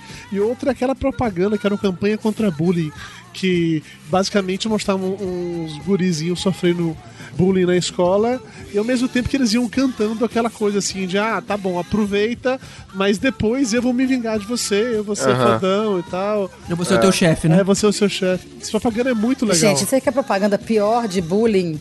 Vocês já vocês vão lembrar disso, que é pra uma propaganda, acho que era a tesourinha, eu não sei do que que era. Era alguma coisa que as crianças Ah, falavam, é, eu, eu tenho, tenho, você, não, tem. Era a propaganda É, de era a começo de tesourinha do. Mickey. De Era, material da escolar. Disney. É. Eu tenho. Mas você ela foi não- proibida depois, né? Agora, essa história do nerd que o Dudu tá falando, eu vi isso acontecendo na minha escola, quando eu era moleque lá, eu tipo. Eu tinha vergonha de receber as pessoas na minha casa quando tinha trabalho de colégio, e eu escondia minha coleção de revistinha do Homem-Aranha, porque eu falava, caralho, o que vão dizer se souberem e Meu tal. Deus, né? É. E hoje em dia, eu, eu dando aula de teatro para uns moleques que são da mesma escola que eu, me- já me contaram que agora rola meio que um bullying inverso. O moleque que é bom em educação física, que tá, é meio zoado, porque ele é burro, e os nerds são reverenciados pelas menininhas, sei o que, tá, então quer dizer, nasci na época errada, cara. Deixa, deixa eu fa- falar sobre um filme que ele não é bom, mas só pra. que representa o que você tá comentando agora, que é o remake do Anjos da Lei. Que é com o Shane Tatum e o. Jonah. Gordinho lá. É, eles falam disso no que é filme. muito legal, porque eles vão Ah. pra escola já como adultos, fazendo pra adolescentes. Eles chegam lá e eles ficam sem saber como reagir, porque o cara que era o fortão, o atleta, que era o popular na época da escola, agora não era mais. É Enquanto verdade, que o é. nerd, o cool, o hipster, que agora virou um cara descolado e o Jonah Hill se Isso. torna o cara mais legal do colégio. É, é muito Mas- louco ver isso. É só, maneira, a primeira cena que ele chega no colégio dá logo um soco na cara do maluco mais forte. Todo mundo, que isso? Não sei o que. É. É. Agora, uma coisa interessante da Vingança dos Nerds é que eu acho que esse é o filme responsável por firmar a alcunha de nerd aqui no Brasil. Esse é um Sim. filme. Esse Ah, é um daqueles certeza. que fez mais sucesso no Brasil do que, do que lá fora. E essa gíria nerd pegou aqui. Nos Estados Unidos, eles não falam tanto nerds. Eles falam mais geek pra É, falar é. desse, desse gênero, né? É, a- as convenções e tal, né? chamam tudo por geek e o pejorativo é dork e nerds é, é, é, é mais desse filme aí. E aqui pegou por causa desse filme. É, e assim, só uma coisa, esse filme ele teve quatro, teve três continuações, né? Tem até o Vingança do Nerd 4. É e mesmo? ele é, tem. Que, que é. é. que o tipo é a nova geração. A 4 é a nova geração. É que assim, esse primeiro até é a Vingança dos Nerds, depois é os Nerds saem de férias, aí tem a Vingança dos Nerds 3, a nova geração, e aí tem o casamento lá, que é os Nerds também amam. E aí assim, Nossa. vai só piorando com o tempo, assim. É tipo Não, e vinho, muita gente- vinho aberto, sabe? Muita É- gente não lida bem com o nome nerd, em parte também por causa desse filme, porque a representação dos nerds, os caras são muito idiotas. São é. muito. É, É. São muito. Ah, ah, ah, sabe? É, São muito. é. Exatamente. Alguém sabe quanto ele custou? Ele arrecadou 40 milhões. Ele foi usado 8 milhões pra fazer o filme e ganhou ganhou 40. Ah, então foi Segundo a Wikipedia, que tem que estar errada, não é possível, esse filme custou 6 mil dólares e fez 60 milhões. Deve estar errado, esse filme não Tá custou. Não, 60 não, mas- milhões. mas esses né? 60 Deve ser milhões, 6 esse- milhões. 6 milhões. Então, mas esses 6 milhões, esses 60 milhões é mundial. O, nos Estados Unidos, que é o que a gente usou pra comparar outro filme, que foi 3,5, sei lá, É. esse foi 40. Na Então, assim. Wikipedia fala que 60 milhões incluindo locadoras. What the fuck that means? Eu não... Mas foi bom, mas dela, ele foi bem, então, Caruso achou que ele não tinha tão bem lá fora. Foi, ele foi. Por isso que ele teve três filmes seguidos, né? Não é que- pra, pra não- aquela merda. Talvez não. tenha me expressado mal, não é que ele não tem tão Não, bem lá entendi, fora, mas acho que ele é entendi, mais é. emblemático aqui no Brasil Claro. Sim, sim. do que lá fora. Até porque esse filme passava a sessão da tarde, sei lá, todo mês, entendeu? E esse lance da sessão da tarde faz com que os filmes que lá passam e desaparecem continuem aqui por uma geração inteira, né? Fica, Até porra, porque a gente passando. nos anos 80 não tinha acesso a esses computadores, a tudo dessa forma como a gente tem, obviamente, como tem hoje. Então a gente tá- Aham. a sessão da tarde era quase que fundamental, né? Pra quem chegava do É. colégio depois do almoço, quem estudava de manhã, sentava pra ver É, eu- e Exatamente. comia antes de ir, porque estudava à Eu tarde. lembro que esse filme aí, a minha irmã viu antes de mim, porque tem aquele negócio, minha irmã mais velha, né? Não sei se eu já tinha idade pra ver, não sei como, não me lembro se eu consegui ver isso no cinema ou Ah, não. tu tem uma irmã mais velha, deve ter quantos? Cento e poucos anos. Caraca, o bullying já tá estendendo a família, cara. É, mas eu lembro que ela contou várias piadas pra mim antes. Quando eu consegui ver o filme, eu já, já sabia um monte das piadas, um monte de spoiler. Ah, que vacilo. Nem sabia o que era Nossa. spoiler na época, mas já, já tinha um Que, monte. problema, isso- que merda, hein, cara? Porque veja bem, tem toda a reviravolta desse filme que. É, Nossa!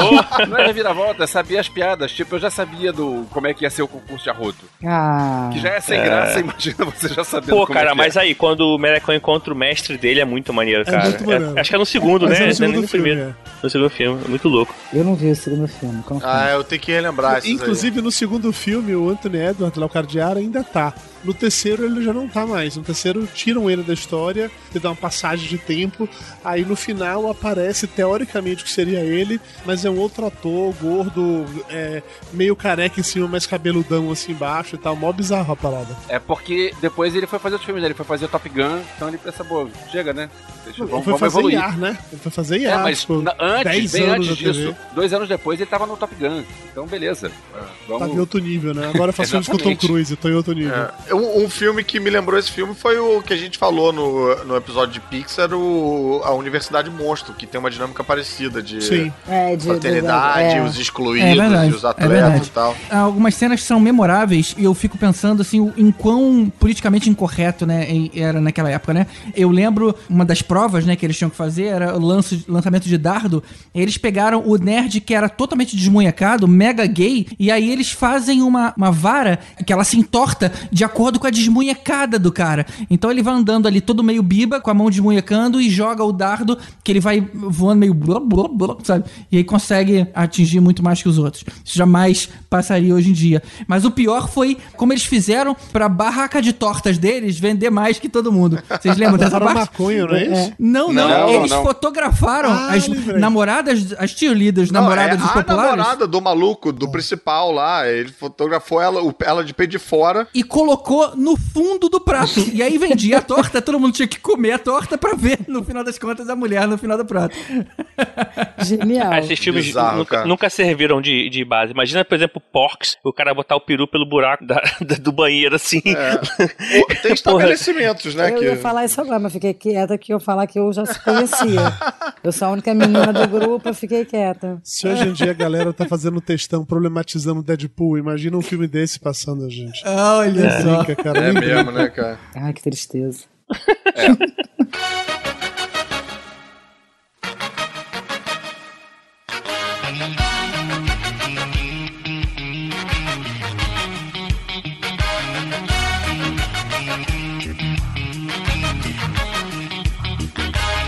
Continuando com filmes que se passam em faculdade, Em 1986, tivemos um sensacional, maravilhoso, que eu assisti tantas vezes que eu já sei as piadas todas na minha cabeça, que é De Volta às Aulas. O filme conta a história de um cara rico pra cacete, que é um, sei lá, um mega industrial, chamado Thornton Mellon. Caralho, eu adoro o nome Thornton Mellon. Que é o Rodney Dangerfield. E isso que nunca soube que era o nome dele, pra mim sempre foi Thornton Mellon a vida inteira. E ele não tem instrução, ele era, sei lá, mó burrão. Você não é burrão, porque ele é, ficou rico, era um bom homem de É negócios. um cara simples que ficou rico. Isso, é. ele ganhou dinheiro trabalhando, realmente ganhou muito dinheiro. E ele vai fazer uma É. visita na, pro filho dele na faculdade, e quando ele chega lá, ele vê que o filho dele leva uma vida de, de excluído, assim. Ele tá na equipe de natação, mas ele não tá na equipe de natação de verdade. O que o cara faz é tipo arrumar um vestiário, entendeu? E aí ele resolve Uhum. se matricular na faculdade pra tornar o filho um cara descolado. Ao mesmo tempo que ele quer ter um diploma, porque ele quer ter um diploma, né? Tá velho, rico, quer comprar um diploma dele, ele quer também ajudar o, o filho nessa parada. É, mas só lembrando que ele tomou essa decisão porque quando ele foi visitar o filho, ele descobriu que o filho ia abandonar os estudos. E aí rolou aquela conversa, né? Pô, você não pode fazer isso. Olha como é que eu sou hoje, sabe? Eu, por mais que eu seja rico, se você não tiver cultura, você vai ser sempre pobre de espírito. Mas ele fala, pai, você fala essas coisas porque você nunca teve que passar por isso. Aí ele fala, então tá bom, então eu passo junto com você. E aí o cara se E matricula. aí, cara, é o melhor filme de faculdade de todos os tempos. É muito bom.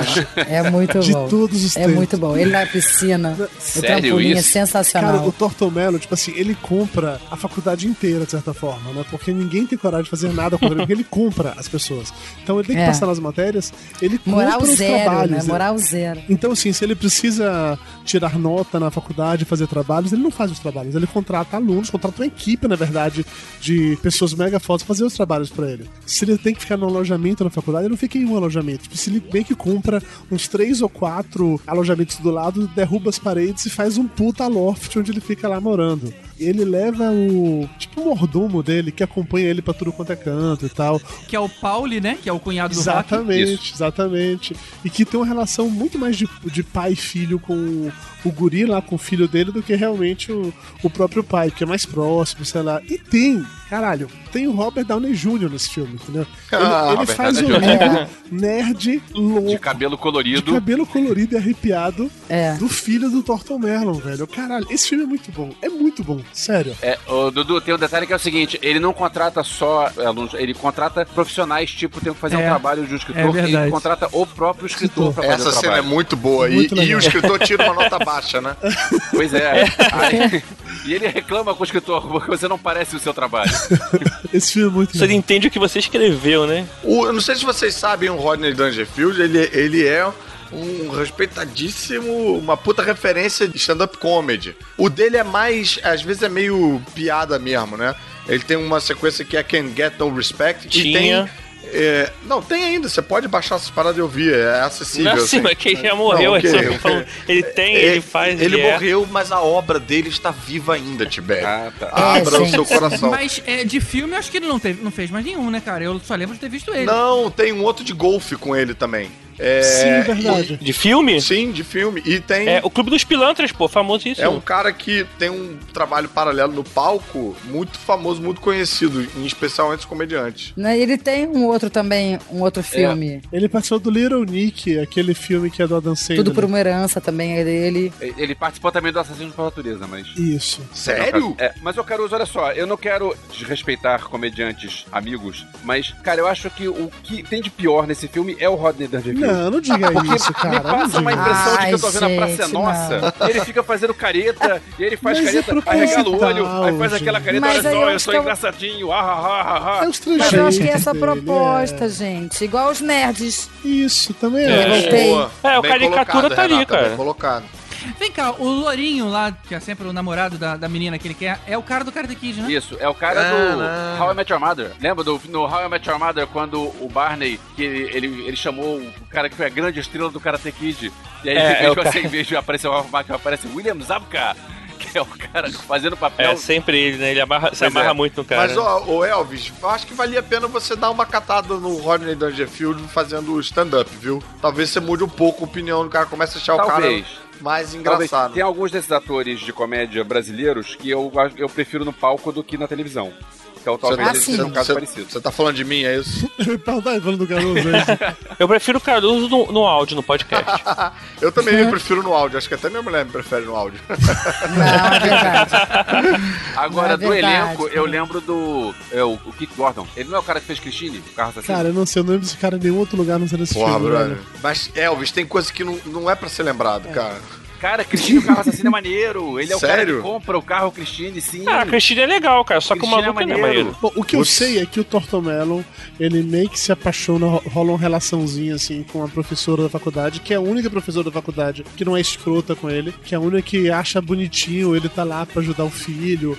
Que é um romance completamente absurdo, que não tem nada a ver e que como assim? Não, mas foda-se, cara. É, É. comédia e isso aí. É, é, a é que tem que ter premissa uma de suspensão de Mocó, realidade, É a premissa né? Renato Aragão. É, isso aí. E, e a É, professora não era nem gatinha, tipo as mulheres que o Didi pegava nos filmes, entendeu? Não é nem gatinha. Era aquela Sally Kellerman? Sally Kellerman. Ela?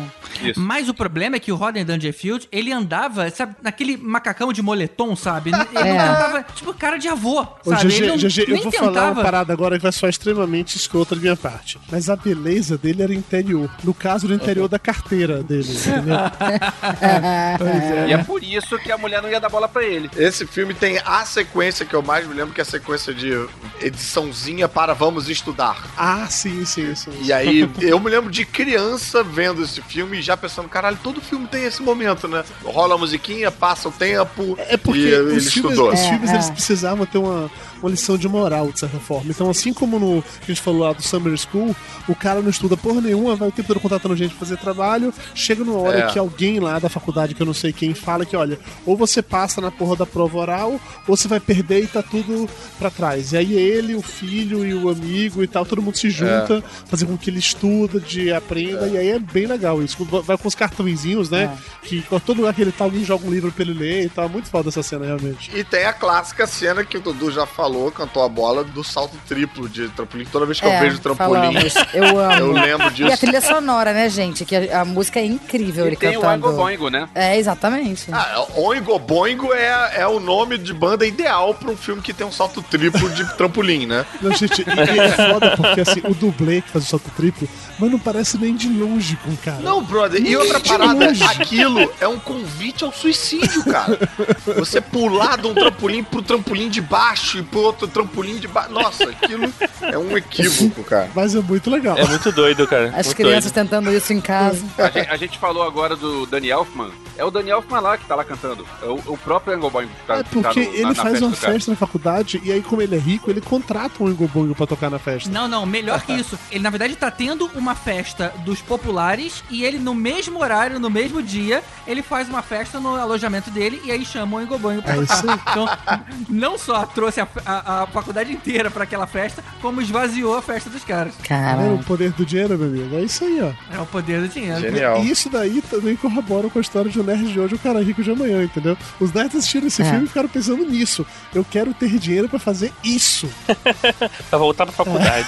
Opa, calma aí. Agora, uma dúvida. É, eu revi recentemente, né, agora pro podcast, e eu percebi que em um monte de momentos tá escrito Hooters na camisa das pessoas, no, no fichário, e não é o nome da faculdade, que é GLU. Mas eu não sei o que que é Hooters. O, que, que poderia ser? A lanchonete, o Inclusive, a cor laranja. Não, não, calma. O Hooters Bar, muito provavelmente, foi feito com a mesma Ah, origem, por né? conta disso. Foi o primeiro Eu filme. suponho, porque a cor do Hooters no, no filme é amarela, ele tem aquelas olhinhas de corujinha, do mesmo jeito do Hooters, mas não era, em nenhum momento ninguém fala no bar. É, o tempo todo as pessoas estão usando essas cores. Mensagem subliminar, Maricano adora isso. Podia ser o nome se do for, time então, de futebol comprada. americano de basquete da faculdade, talvez. Mas é o mesmo símbolo ou não é o mesmo símbolo? É, cara, é estranhíssimo. É o mesmo símbolo. É o mesmo Então é símbolo? propaganda, gente. É. É propaganda, cara. É isso Pode ser. Product placement.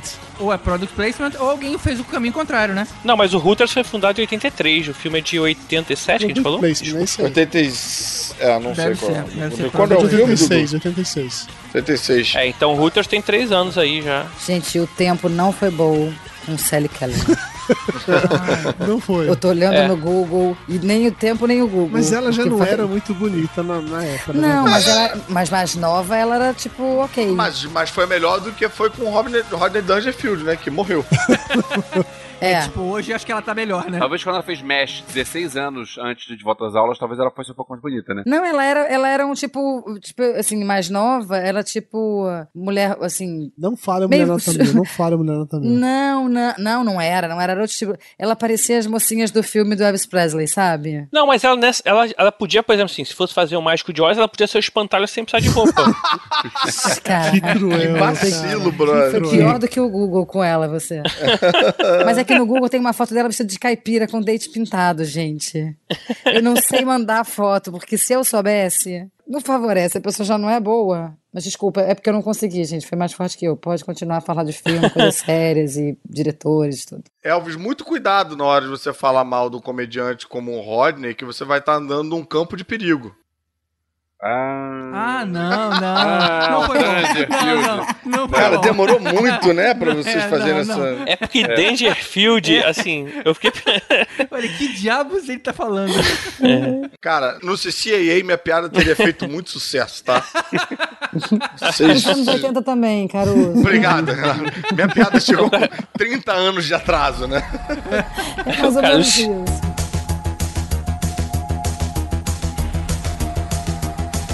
Tem vários filmes que ficaram de fora. Não dá pra gente falar de todos também. Tem uma porrada de filme de escola dos anos 80, né? Não, todos não dá. Alguns vão ficar de fora, não tem jeito. Não tem jeito. Tem um que eu curto muito que é Mulher Nota Mil, cara. Pô, É. é, muito show Esse é aquele bem filme. clássico, bem clássico. um que eu adorava clássico. também era aquele da menina que se passa por repórter. Não, na verdade ela se passa por menino, né? É, pra poder jogar, ela mostra é os peitos É. no final. Legais. É, Não, aquele que você isso. comentou antes. é. Isso, é, porque ela vai fazer um trabalho de jornalismo e taranã, e aí. Ah, é, é, é. É, esse filme é legal.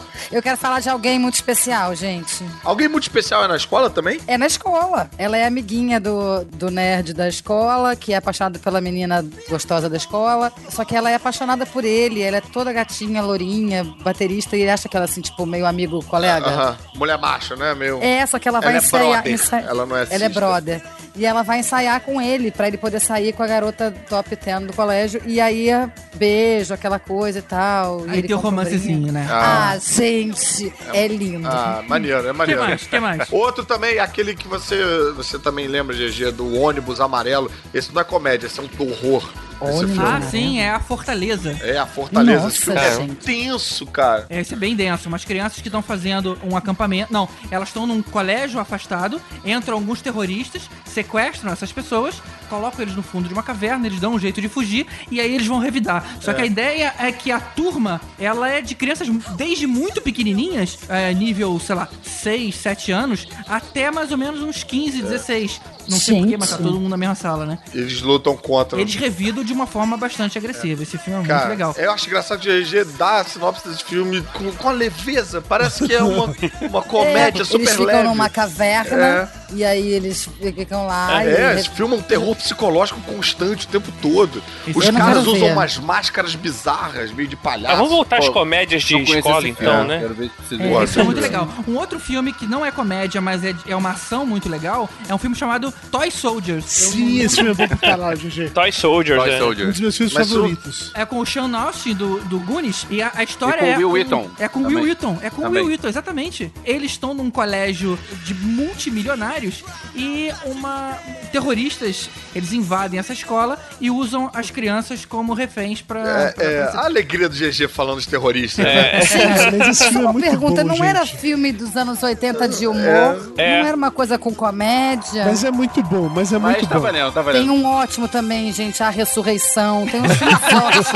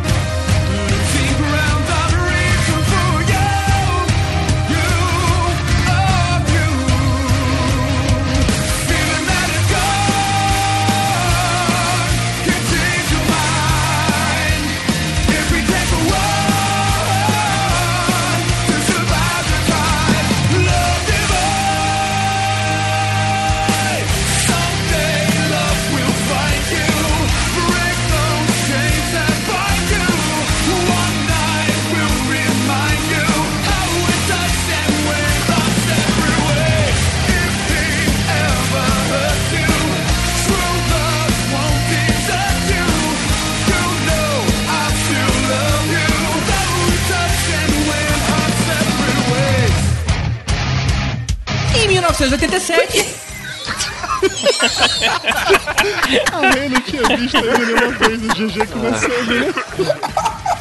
Essa O que mesmo, ele é aconteceu? interessado, Você, né? Isso mesmo. você tomou um susto, é isso mesmo? Você pegou ela de surpresa, cara. Você pegou ela de surpresa, foi muito agudo, muito rápido. Você tomou um susto, é isso Foi mesmo? assim, uma coisa tipo o Edson Cordeiro. É, é isso aí. Mas quando faz isso. Peraí, antes. Só pra identificar. Em 1987. Você riu me desconcentrando. Não fui eu dessa vez. Ela começou, é pior que começou. Desculpa, desculpa. Eu me concentrar. Porque agora eu também não tava contando com 15 Vai. palmas, vai. Você. Existe uma função no Skype chamada mute. fica, fica, sinta-se à vontade pra usar. É que, só- é que vai de repente, eu só pega de surpresa. GG não Tomou faz isso com ela, GG. Porra, a mulher perdeu de ano, cara. Ela não sabe dessas GG, eu vou esperar tudo de você agora. Tudo, bom, nada tudo. vai me surpreender. Vai.